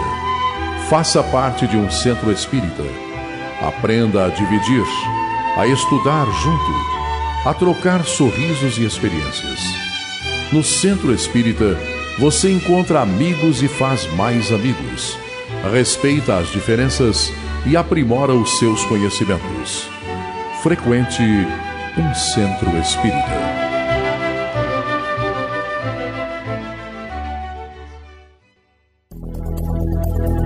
Está reformando ou construindo? A Elétrica Bege tem tudo em materiais elétricos, ferragens e ferramentas para sua residência ou construção a Elétrica Bege tem lâmpadas de LED, fios e cabos flexíveis, torneiras, ventiladores e escadas em alumínio. A Elétrica Bege fica na rua João Guião, 1417, na Vila Virgínia. Telefone 3637-0202. Os preços mais imbatíveis de Ribeirão Preto você encontra na Elétrica Bege, Rua João Guião, 1417. Telefone 3637-0202. Voltamos da nossa pausa, vamos então ao texto do Fonte Viva, onde Emmanuel continua assim: Não abandones o teu grande sonho de conhecer e fazer nos domínios superiores da inteligência e do sentimento, mas não te esqueças do trabalho pequenino, dia a dia. Como Emmanuel nos explicou no início, nada se realiza aos saltos. Em tudo é necessário o esforço da boa vontade. É uma luta de nós para conosco. Lutamos contra as nossas imperfeições. Somos o nosso maior inimigo. No livro Pão Nosso, psicografia de Francisco Cândido Xavier, no capítulo 36 até o fim, o Espírito Emmanuel discorre sobre uma frase de Jesus grafada no Evangelho de Mateus, no capítulo 24, versículo 13, que diz assim: Mas aquele que perseverar até o fim será salvo.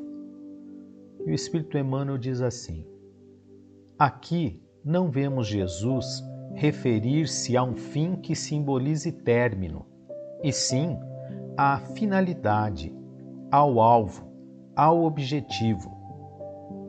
O Evangelho será pregado aos povos para que as criaturas compreendam e alcancem os fins superiores da vida. Eis porque apenas conseguem quebrar o, casulo da condição de animalidade aqueles espíritos encarnados que sabem perseverar. Quando o Mestre louvou a persistência, evidenciava a tarefa árdua dos que procuram as excelências do caminho espiritual. É necessário apagar as falsas noções de favores gratuitos da divindade. Ninguém se furtará impune a percentagem de esforço que lhe cabe na obra de aperfeiçoamento próprio.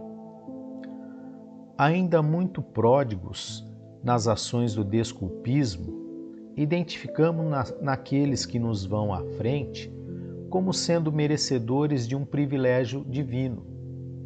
E vemos aqui que Emmanuel nos diz exatamente o contrário, ou seja, que não há privilégios, que Deus não concede favores gratuitos. A evolução é fruto de muito esforço, muita dedicação, muita perseverança no bem. Podemos aqui até nos identificar como solo da parábola do semeador. A semente é sempre a mesma, pois é de origem divina, são os ensinamentos do Pai. Os tipos de solo é que divergem entre si, pois cada um de nós tem a sua própria maneira de receber a palavra divina, de entendê-la de acordo com as nossas consciências, de acordo com o nosso entendimento. Cada um de nós tem na sua condição evolutiva maior ou menor receptividade aos ensinamentos espirituais trazidos por Jesus há mais de dois mil anos. Temos que lutar todos os dias contra as nossas imperfeições, como já nos ensinou o Espírito Santo Agostinho a fazer isso na questão 919A de O Livro dos Espíritos. Interroguemos a nossa própria consciência no final de cada dia. E quando pesarmos as nossas ações, se identificamos que alguma delas precisa de retificação, precisa de correção. E ao deitar, peçamos a permissão de Deus que os espíritos superiores possam nos esclarecer as dúvidas. Nós precisamos criar condições para sermos ajudados. Precisamos entrar em sintonia com os espíritos enviados de Jesus, né? os espíritos superiores. Então, talvez necessitemos de muitas encarnações para um pequeno desenvolvimento, para um pequeno avanço. Por isso, não podemos abandonar as lutas do dia a dia. São processos gradativos de evolução devemos nos esforçar para suplantar os problemas de cada dia, pois são eles que nos elevarão na escada infinita da evolução. Por isso, se descortina a cada amanhecer uma página em branco da nossa jornada evolutiva, cabendo a nós, pelo nosso empenho, escrever da melhor maneira possível esse novo capítulo da nossa experiência encarnatória. O Emmanuel continua assim no texto do Fonte Viva. A vida é processo renovador em toda parte, e segundo a palavra sublime de Paulo, ainda que a carne se corrompa, a individualidade imperecível se reforma incessantemente. O espírito permanece depois da experiência encarnatória. A nossa individualidade continua. A nossa mente, a nossa consciência perdura para o infinito. As nossas realizações continuam conosco. Nada se perde. A vida continua do outro lado desta vida. Com a pluralidade das encarnações, nos renovamos. O corpo perece, o espírito permanece. No mesmo livro, no Fonte Viva, só que no capítulo 169, que tem por título Busquemos a Eternidade, Emmanuel diz assim: Não te deixes abater ante as alterações do equipamento físico. Busquemos a eternidade. Moléstias não atingem a alma quando não se filiam aos remorsos da consciência. A velhice não alcança o espírito quando procuramos viver segundo a luz da imortalidade. Lembremo-nos de que o homem interior se renova sempre a luta enriquece-o de experiência, a dor aprimora-lhe as emoções e o sacrifício tempera-lhe o caráter. O espírito encarnado sofre constantes transformações por fora, a fim de acrisolar-se e engrandecer-se por dentro. Recorda que o estágio na terra é simples jornada espiritual assim como o viajante usa sandálias, gastando-as pelo caminho, nossa alma apropria-se das formas, utilizando-as na marcha ascensional para a grande luz. Essa máquina excepcional, que chamamos corpo carnal, é um empréstimo que Deus nos concede para o redentor processo evolutivo Devemos cuidar muito bem desta máquina, mas sabedores que somos de que toda máquina, de acordo com o tempo, com o uso, vai sofrendo desgastes naturais e acaba por perder a sua eficiência ao longo dos anos e chega ao final da sua vida útil. Mas a vida continua, a vida espiritual. Não somos o corpo que perece, mas sim a alma que permanece. Permanece em atividade plena no mundo espiritual do qual viemos, ao qual pertencemos e ao qual retornaremos, para aí avaliarmos a nossa experiência encarnatória. Vamos a uma breve pausa.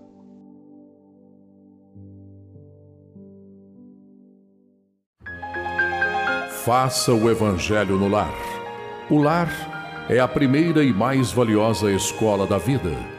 A paz no mundo começa sob as telhas que nos acolhem. Viver em equilíbrio dentro de nossa casa é o primeiro e mais seguro passo para a harmonia entre as nações. Fortaleça os laços de fraternidade, realizando o Evangelho no lar frequentemente. Escolha um dia e horário da semana mais adequados e estude as benesses que Jesus nos legou.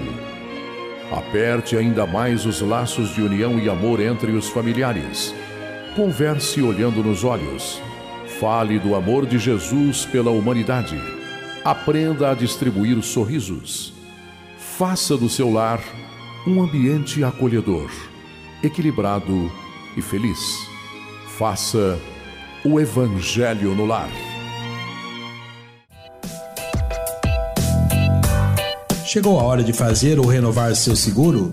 procure a Vischer Seguros, especializada em seguros de veículos, seguros residenciais e seguros pessoais. Ao fazer seguros, consulte sempre a Vischer Seguros. Telefone 3625 5500. Vischer Seguros, há 22 anos trabalhando pela sua segurança com confiança. Vischer Seguros. Telefone 3625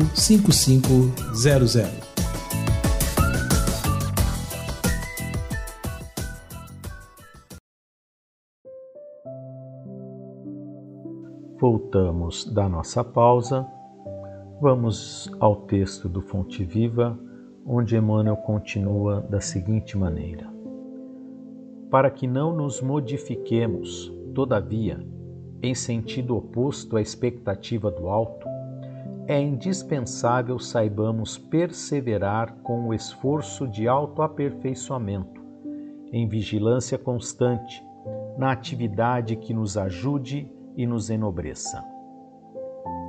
Há muitas distrações no mundo, há muitos chamativos para o divertimento. Não que o lazer não seja necessário, sim, é necessário, mas não nos acostumemos aos enganos que nos são oferecidos, de forma que venhamos a perder um enorme tempo em atividades não producentes. Repouso é necessário, mas todo excesso é reflexo da imprudência da irreflexão e muitas vezes da preguiça. Podemos aproveitar todas as oportunidades, aproveitando o tempo que temos. A expectativa dos benfeitores da humanidade é de que cumpramos o ideal para, qual for, para o qual fomos criados, qual seja amar a Deus sobre todas as coisas e ao próximo como a si mesmo. Para amar a Deus, tenho que amar meu próximo para amar meu próximo, tenho que me amar, tenho que me conhecer, tenho que evoluir, tenho que me aperfeiçoar. Essa é uma luta constante. No livro Mais Perto, Psicografia de Francisco Cândido Xavier, no capítulo 9, Continuidade, Emmanuel diz assim: Compreendemos o desencanto e a inquietação que por vezes te assediam nos conflitos constantes que te impelem a desistir das tarefas edificantes. É qual se tivesses de recomeçar todos os dias imensa luta contigo mesmo para não desanimar. E, no centro da agitada esgrima em que te vês na obrigação de manejar as armas do próprio discernimento para que os adversários externos não te destruam as forças, encontra aqueles inimigos outros, talvez ainda mais perigosos, aqueles que se te ocultam no espírito, quais sejam o medo de aceitar-te com as imperfeições que ainda te assinalam a vida, o desalento perante as dificuldades que se desdobram, a noção das próprias deficiências ou o temor do fracasso. Deus sabe das nossas imperfeições. Agora, é preciso que nós aceitemos que somos seres imperfeitos, que vamos errar, que podemos falir, mas não podemos abandonar a luta sem tentar, sem nos esforçarmos, sem dar o nosso menor, melhor. Continua Emmanuel. Nessa arena vives e dela não te retirarás, enquanto não obtiveres o triunfo, não sobre os outros, mas sobre ti mesmo. E, nesse triunfo sobre nós mesmos, a fim de que sejamos um dia o que sonhamos e devemos ser, segundo os padrões mais altos de nosso ideal, é preciso melhorar e aperfeiçoar, sem esmorecer. Nós somos o nosso maior empecilho. Nós próprios somos a nossa pedra de tropeço. Não são os outros, somos nós.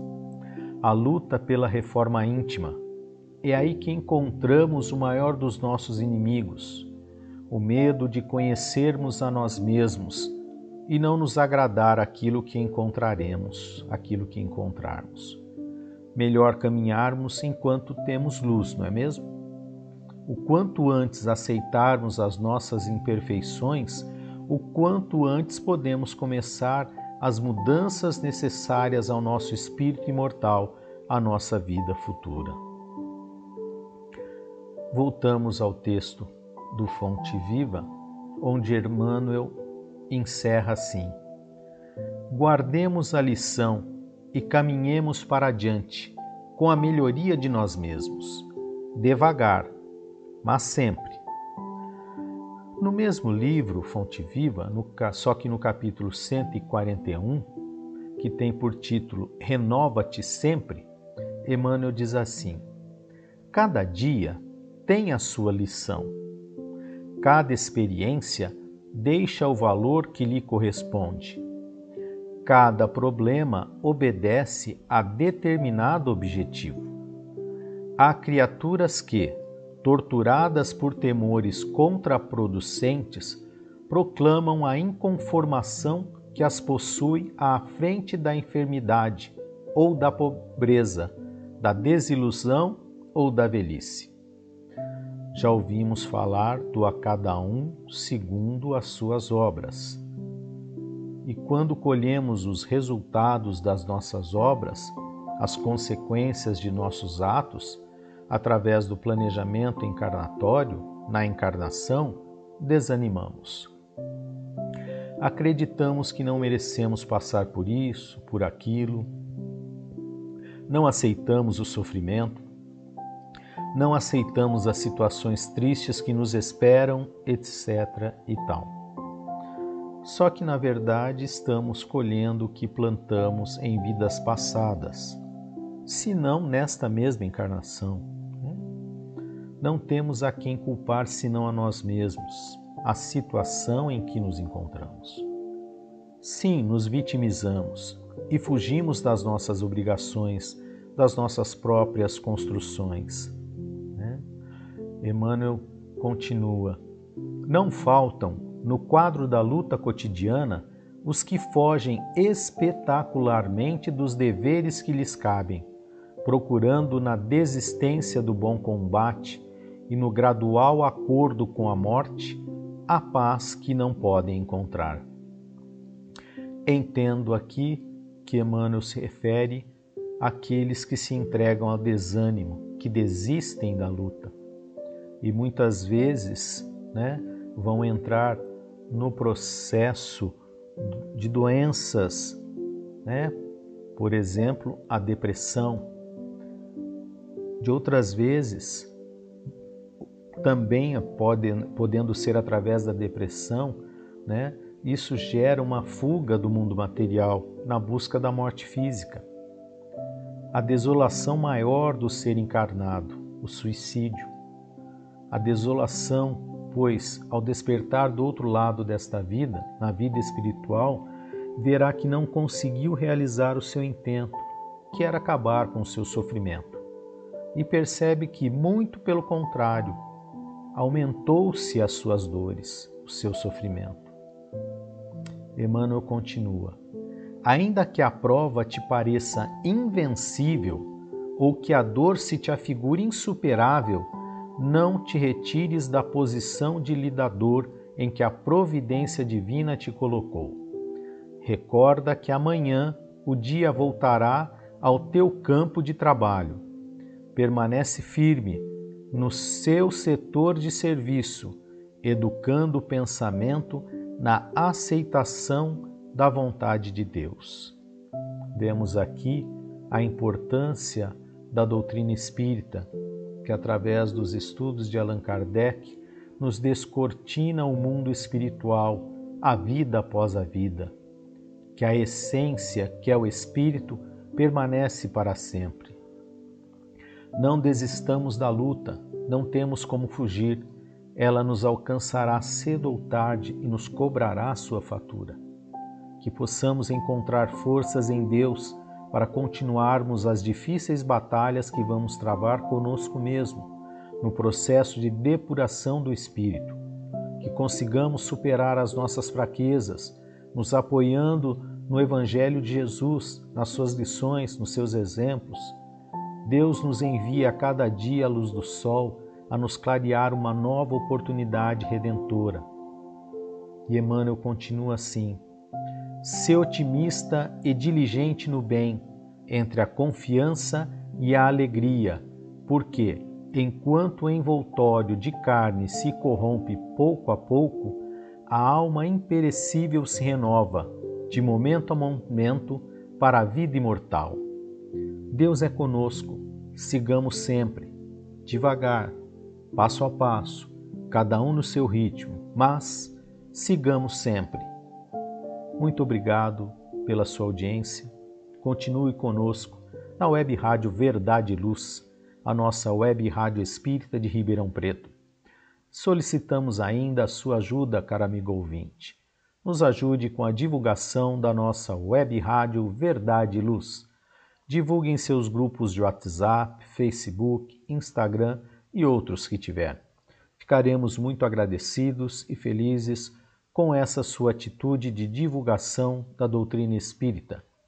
E se você quiser entrar em contato conosco, se quiser enviar o seu comentário ou sua sugestão, aqui está o nosso número de WhatsApp. Código de área 16, número 920 009835. Muito obrigado. Até o nosso próximo encontro. Muita paz.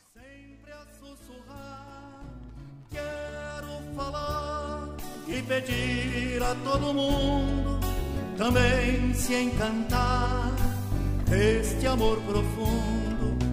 Quero falar e pedir a todo mundo também se encantar deste amor profundo mandarei ao céu numa prece linda e santa todo o meu louvor por receber este calor que é um sol interior que invade o meu leito.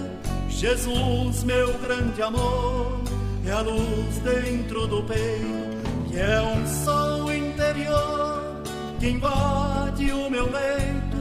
Jesus, meu grande amor, é a luz dentro do peito.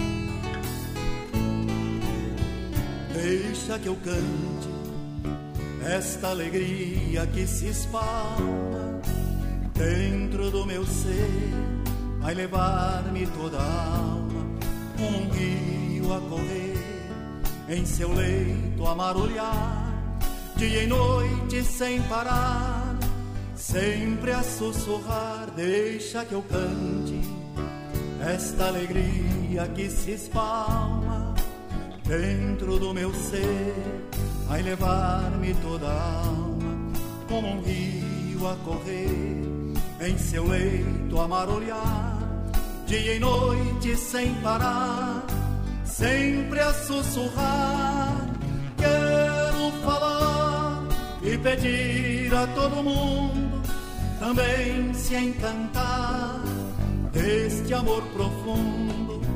Quero falar e pedir a todo mundo também se encantar deste amor profundo.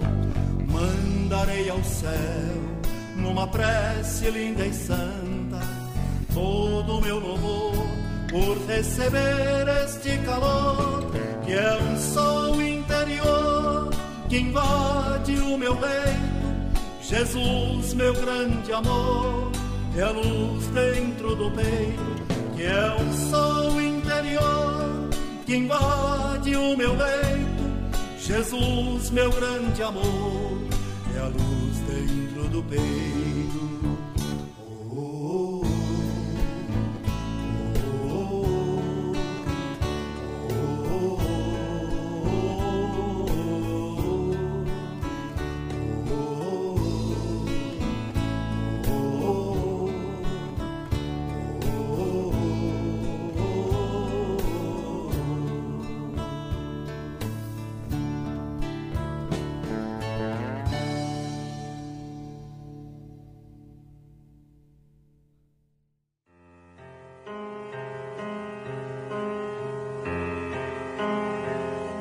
Você acompanhou pela web Rádio Verdade Luz mais um programa de estudos e divulgação da doutrina espírita. Fique ligado na nossa programação.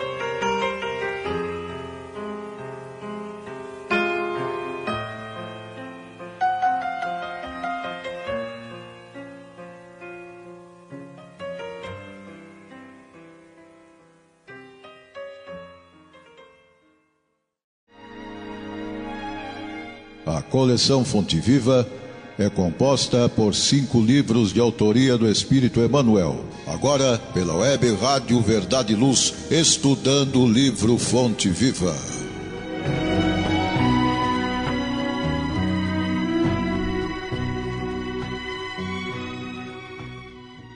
Eu sou André Reis e farei nesse programa um singelo comentário das lições trazidas na obra Fonte Viva, obra esta ditada pelo Espírito Emmanuel a Francisco Cândido Xavier. Agradecido a Deus por esta oportunidade e rogando a Ele o amparo para o trabalho que vamos desenvolver, agradecemos também a sua audiência.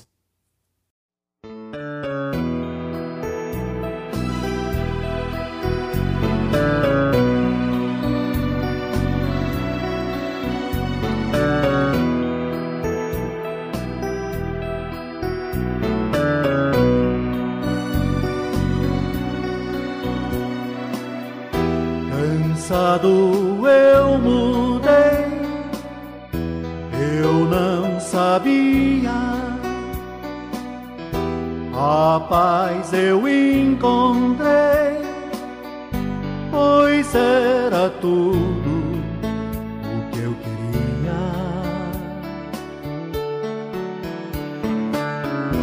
A força desse amor não conhecia. Agora eu já sei viver a vida. Farei agora a leitura da lição número 63 do livro Fonte Viva, intitulada Diferenças. Nisto todos conhecerão que sois meus discípulos se vos amardes uns aos outros. Jesus. Evangelho de João, capítulo 13, versículo 35.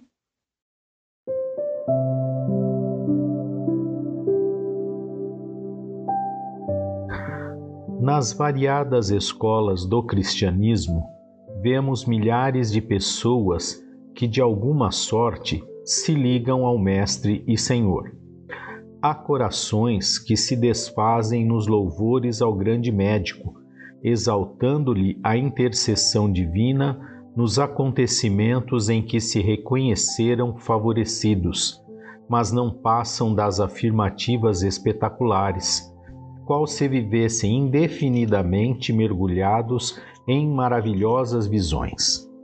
São os simplesmente beneficiários e sonhadores.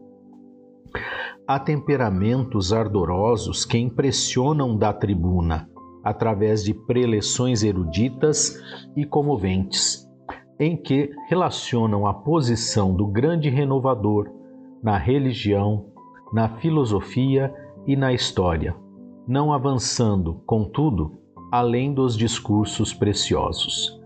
São os simplesmente sacerdotes e pregadores.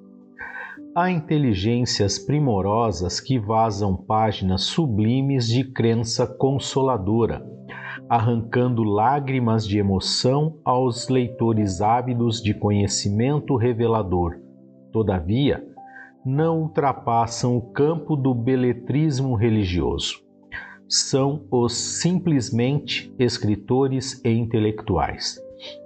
Todos guardam recursos e méritos especializados. Existe, no entanto, nos trabalhos da Boa Nova, um tipo de cooperador diferente.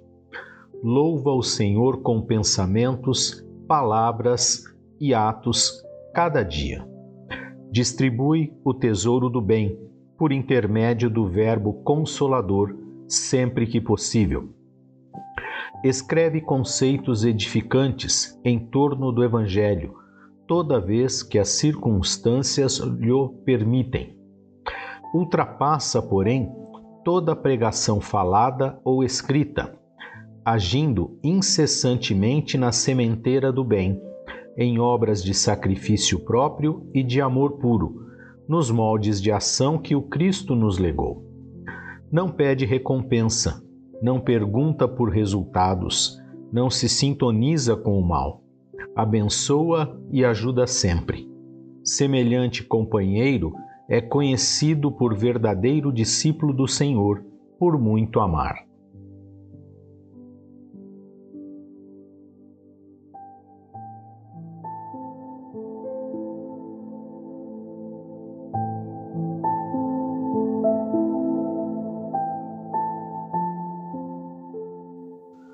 Farei agora um singelo comentário sobre a lição número 63 do livro Fonte Viva, intitulada Diferenças.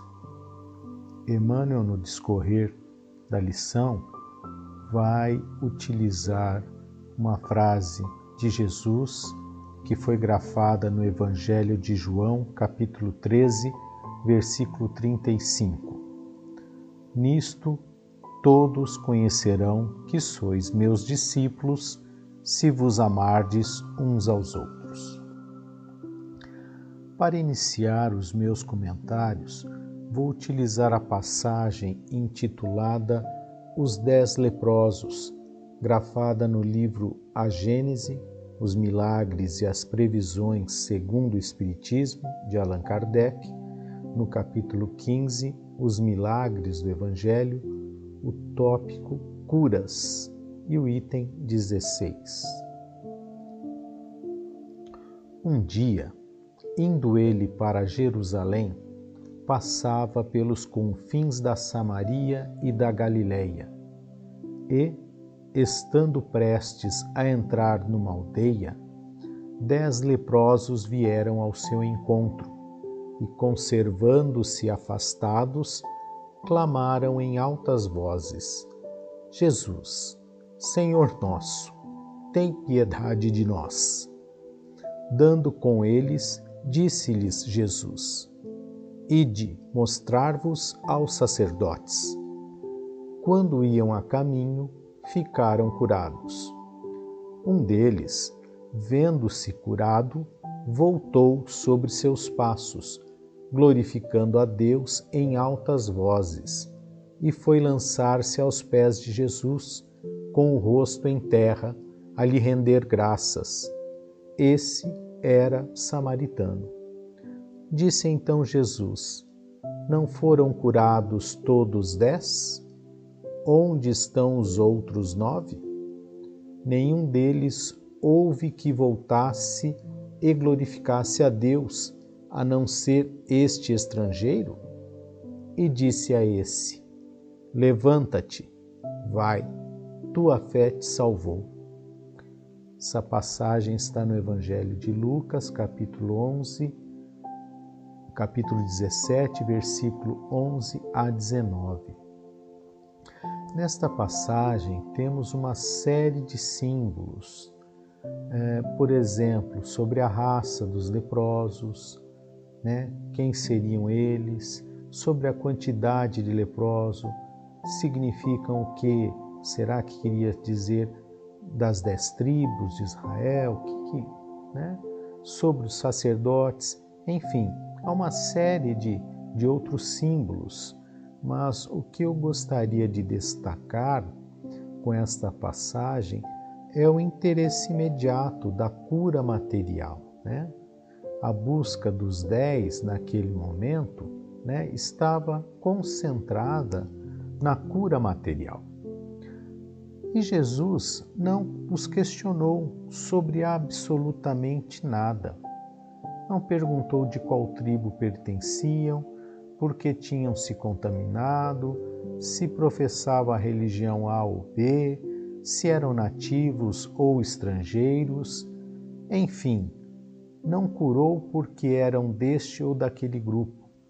Curou de uma forma universal, como sempre demonstrou em todos os seus ensinamentos o amor incondicional. Curou a todos os dez, mas, para surpresa de todos, só um retornou, glorificando a Deus em alta voz.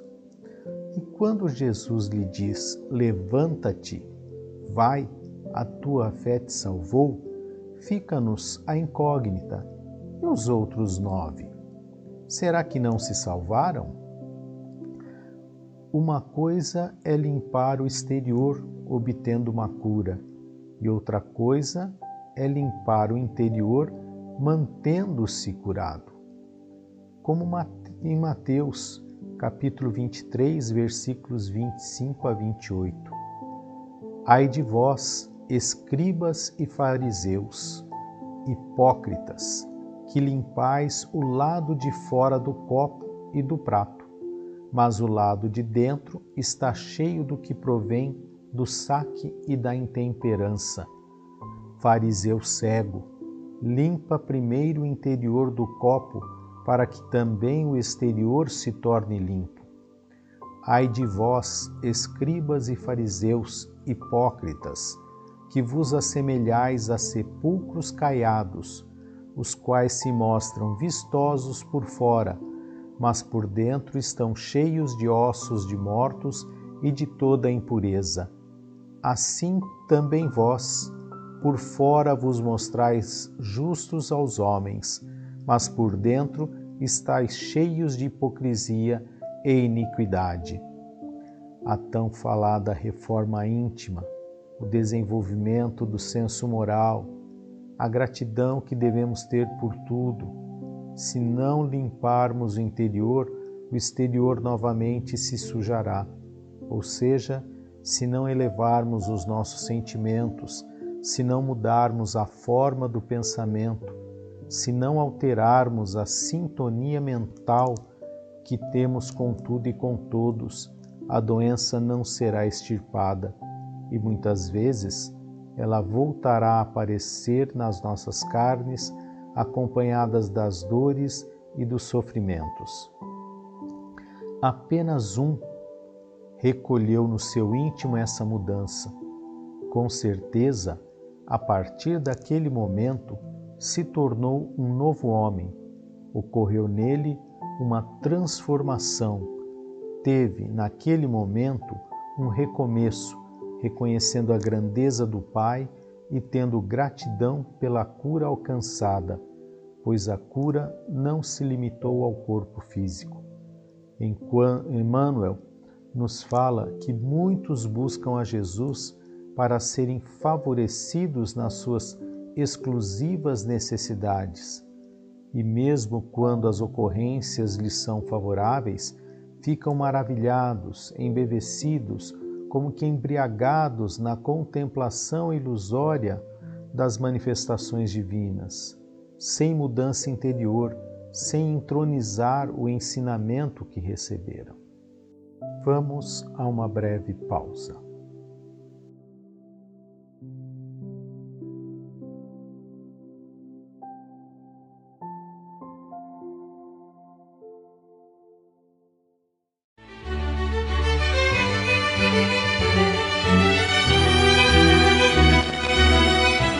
Você já foi a um centro espírita? O centro espírita é uma escola onde podemos aprender e ensinar, espalhar o bem e exercitar a solidariedade. Existe sempre um centro espírita perto de você, com horário e dia de sua conveniência. Faça parte de um centro espírita. Aprenda a dividir, a estudar junto, a trocar sorrisos e experiências. No centro espírita, você encontra amigos e faz mais amigos. Respeita as diferenças e aprimora os seus conhecimentos. Frequente um centro espírita.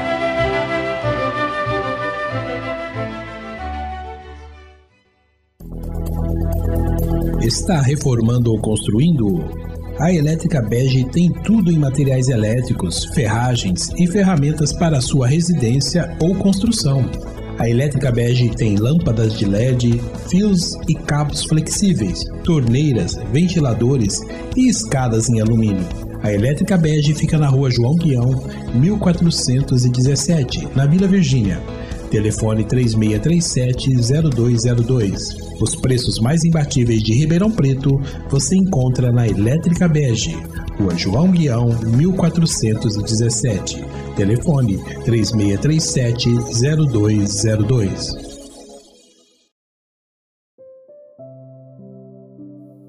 Voltamos da nossa pausa e Emmanuel, no texto do Fonte Viva, diz assim: Há corações que se desfazem nos louvores ao grande médico, exaltando-lhe a intercessão divina nos acontecimentos em que se reconheceram favorecidos, mas não passam das afirmativas espetaculares, qual se vivessem indefinidamente mergulhados em maravilhosas visões. São os simplesmente beneficiários e sonhadores. Ficam ainda só na contemplação, sem abraçar as ações enobrecedoras que receberam. Ainda adoradores dos cultos exteriores esquecem de edificar no próprio sentimento. Sempre em busca de favores, esquecem que Jesus ensinou que o maior favor que podemos receber é a oportunidade de servir. No livro Vinha de Luz, Psicografia de Francisco Cândido Xavier, no capítulo 7, intitulado Aos Discípulos, Emmanuel diz assim: A vida moderna, com suas realidades brilhantes, vai ensinando às comunidades religiosas do cristianismo que pregar é revelar a grandeza dos princípios de Jesus nas próprias ações diárias. O homem que se internou pelo território estranho dos discursos, sem atos correspondentes à elevação da palavra, expõe-se cada vez mais ao ridículo e à negação. O orador, por mais brilhante nos pareça, por mais eloquente que seja, se não vivencia os ensinamentos que profere, engana-se a si mesmo. Pode tornar-se um expoente aos olhos terrenos, mas aos olhos de Deus, das leis divinas, está perdendo uma oportunidade ímpar de elevar-se. Se ao se preparar para fazer preleções, levando mensagens edificantes para o público, não buscar utilizar esse conhecimento nas suas ações do dia a dia, não edificando em si próprio aquilo que fala, não terá desenvolvido o sentimento. E o nosso mestre, modelo e guia, sempre exemplificou com ações as suas prédicas. Emmanuel, no texto do Fonte Viva, diz que há temperamentos ardosos, adorosos que impressionam da tribuna através de preleções eruditas e comoventes, em que relacionam a posição do grande renovador na religião, na filosofia e na história, não avançando, contudo, além dos discursos preciosos. São simplesmente sacerdotes e pregadores esquecemos que a tribuna nos oferece todas as oportunidades de desenvolvermos em nós o sentimento através do estudo das lições que estaremos ali proferindo, né? Nós preparamos justamente para os outros, mas na verdade nós devemos preparar para nós para nós nos desenvolvermos, né? Então, essa é a nossa dificuldade. Estamos fazendo ah, para os outros. Não, não, estamos fazendo para nós. André Luiz já nos alertou no livro Conduta Espírita, no capítulo 3, que quem se demora na margem sofre atraso de caminho. Então, se nós não entendermos que tudo que nós estamos estudando, estamos desenvolvendo é para nós, estamos perdendo um tempo precioso no nosso processo evolutivo. Emmanuel continua assim no Fonte Viva. Há inteligências primorosas que vazam páginas sublimes de crença consoladora, arrancando lágrimas de emoção aos leitores ávidos de conhecimento revelador. Todavia, não ultrapassam o campo do beletrismo religioso. São os simplesmente escritores e intelectuais. Muitas vezes, após uma exposição, né, quando conversamos com os amigos presentes, ouvimos: o fulano precisava estar aqui para ouvir esta exposição, serve direitinho para ele. Olha o julgamento, não é mesmo? E para nós, não serve também? Quem estava ali? Quem ouviu? Quem participou desta experiência? Não fomos nós? Então, serve para quem mesmo? E isso também ocorre em outras áreas, devido ao nosso orgulho, ao nosso egoísmo. Acreditamos que já sabemos tudo sobre aquilo que escrevemos e acreditamos até em estarmos fazendo um favor aos demais que não sabem o que sabemos. Olha a nossa vaidade aonde vai.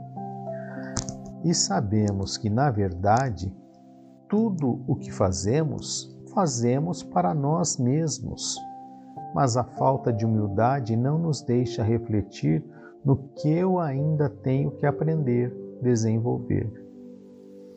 No livro Pão Nosso, Psicografia de Francisco Cândido Xavier, na página 104, na lição 104, Direito Sagrado é o título, Emmanuel diz assim: Muitos homens naturalmente aproveitáveis em certas características intelectuais, mas ainda enfermos da mente, desejariam aceitar o Salvador e crer nele, mas não conseguem de pronto semelhante edificação íntima, em vista da ignorância que não removem e dos caprichos que acariciam falta-lhes a integração do direito no direito de sentir as verdades de Jesus, o que somente conseguirão quando se reajustem, o que faz quando se reajustarem, o que se faz indispensável.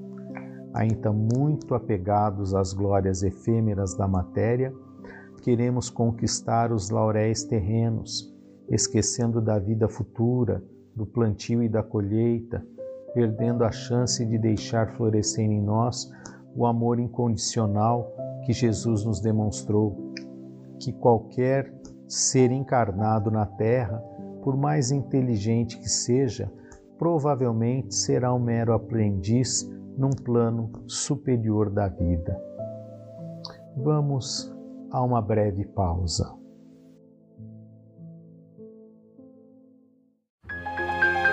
Faça o Evangelho no lar. O lar é a primeira e mais valiosa escola da vida. A paz no mundo começa sob as telhas que nos acolhem. Viver em equilíbrio dentro de nossa casa é o primeiro e mais seguro passo para a harmonia entre as nações. Fortaleça os laços de fraternidade, realizando o Evangelho no lar frequentemente. Escolha um dia e horário da semana mais adequados e estude as benesses que Jesus nos legou. Aperte ainda mais os laços de união e amor entre os familiares. Converse olhando nos olhos. Fale do amor de Jesus pela humanidade. Aprenda a distribuir sorrisos. Faça do seu lar um ambiente acolhedor, equilibrado e feliz. Faça o Evangelho no lar. Chegou a hora de fazer ou renovar seu seguro? Procure a Vischer Seguros. especializada em seguros de veículos, seguros residenciais e seguros pessoais. Ao fazer seguros, consulte sempre a Vischer Seguros. Telefone 3625 5500. Vischer Seguros há 22 anos trabalhando pela sua segurança com confiança. Vischer Seguros. Telefone 3625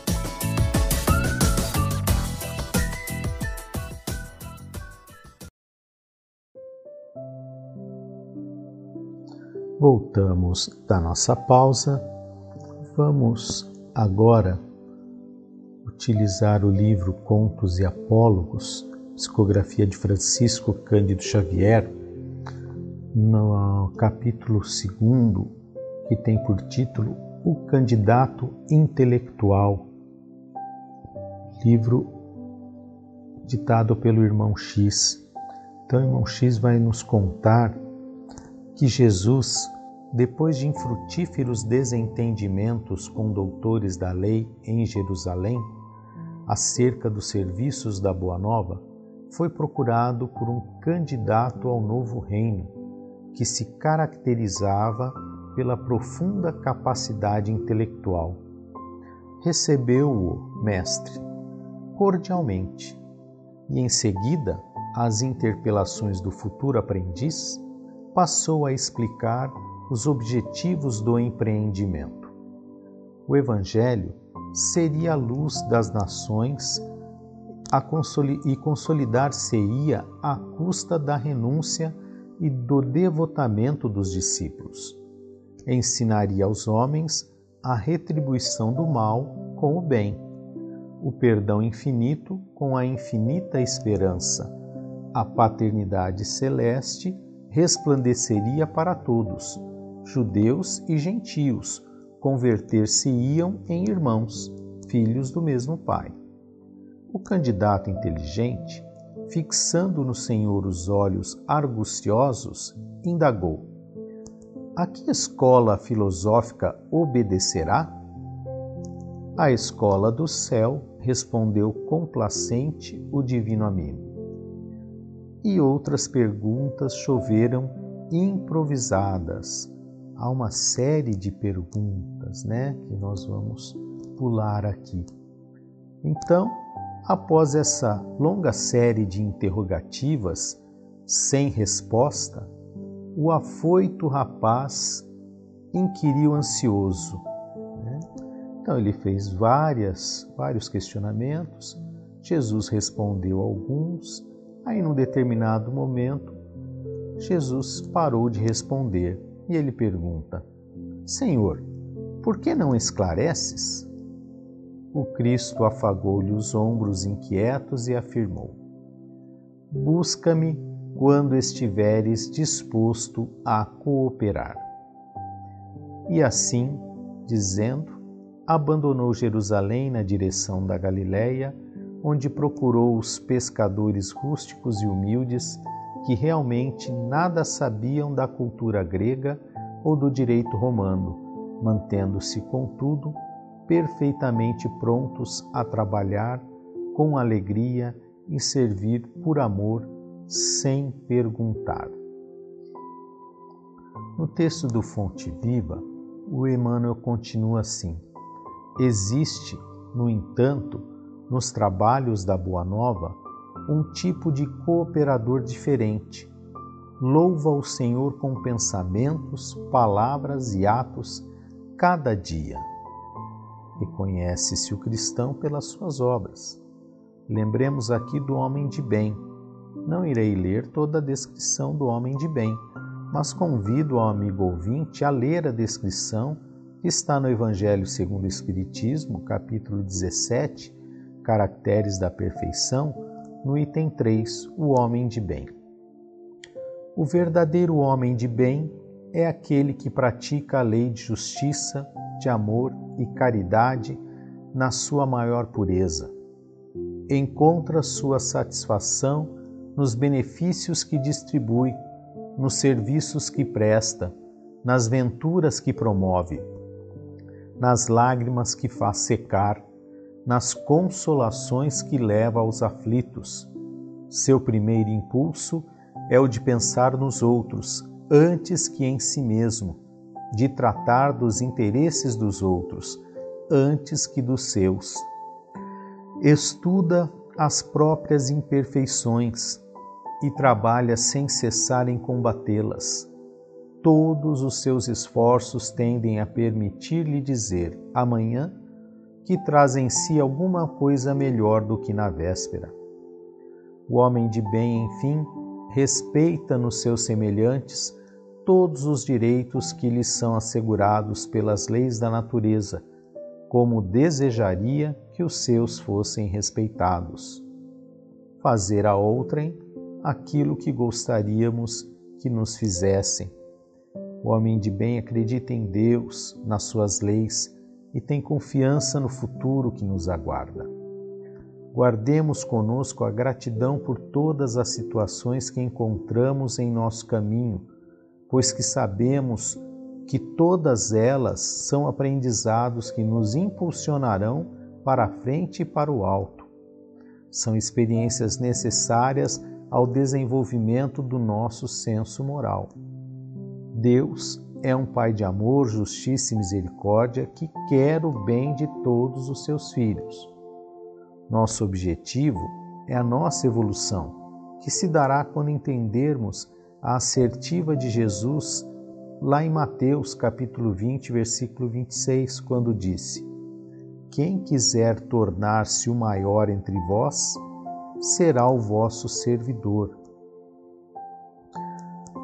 No livro Fonte Viva, só que no capítulo 15, que tem por título Fraternidade, lemos assim: Entretanto, a palavra do Cristo é insofismável. Não nos faremos titulares da Boa Nova simplesmente através das atitudes exteriores.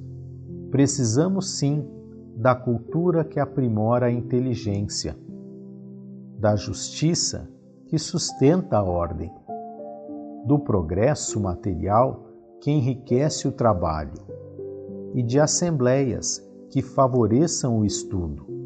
No entanto, toda a movimentação humana sem a luz do amor pode perder-se nas sombras. Seremos admitidos ao aprendizado do Evangelho cultivando o reino de Deus que começa na vida íntima. Estendamos assim a fraternidade pura e simples, amparando-nos mutuamente. Fraternidade que trabalha e ajuda, compreende e perdoa, entre a humildade e o serviço que asseguram a vitória do bem. Atendamo-la onde estivermos, recordando a palavra do Senhor que afirmou com clareza e segurança: Nisto todos conhecerão que sois meus discípulos, se vos amardes uns aos outros. Que possamos abraçar as nossas cruzes e seguir Jesus. Muito obrigado pela sua audiência. Continue conosco na Web Rádio Verdade e Luz a nossa web rádio espírita de Ribeirão Preto, estado de São Paulo. E solicitamos ainda a sua ajuda, caro amigo ouvinte. Nos ajude com a divulgação da nossa web rádio Verdade e Luz.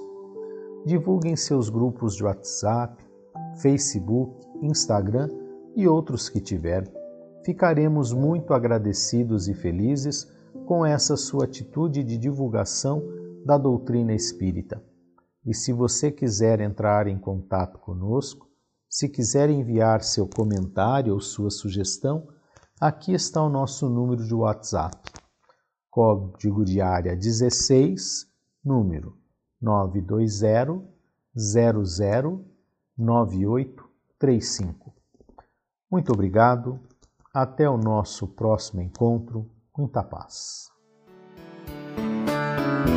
A força desse amor não conhecia. Agora eu já sei viver a vida com alegria.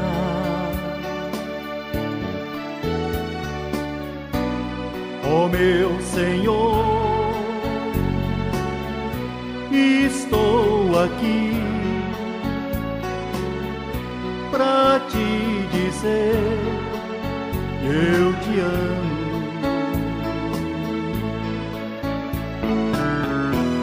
Tu és o abrigo e a luz no meu caminho. Por isso, meu Jesus, já não me sinto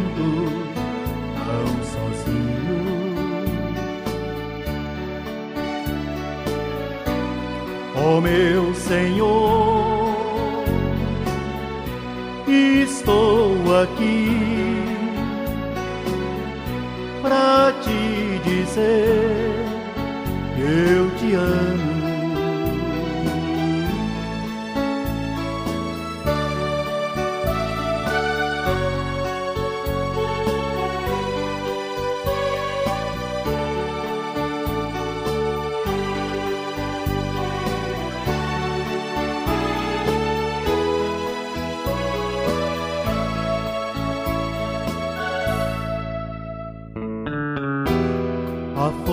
Força desse amor não conhecia.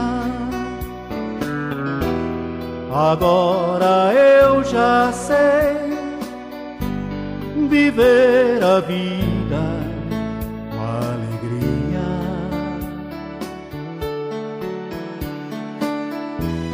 Tu és o abrigo e a luz no meu caminho. Por isso, meu Jesus, já não me sinto tão sozinho.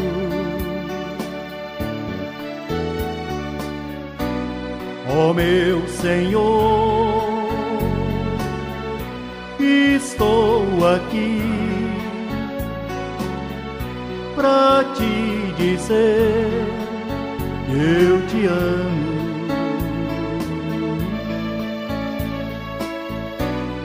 Ó oh, meu Senhor, estou aqui pra te dizer eu te amo.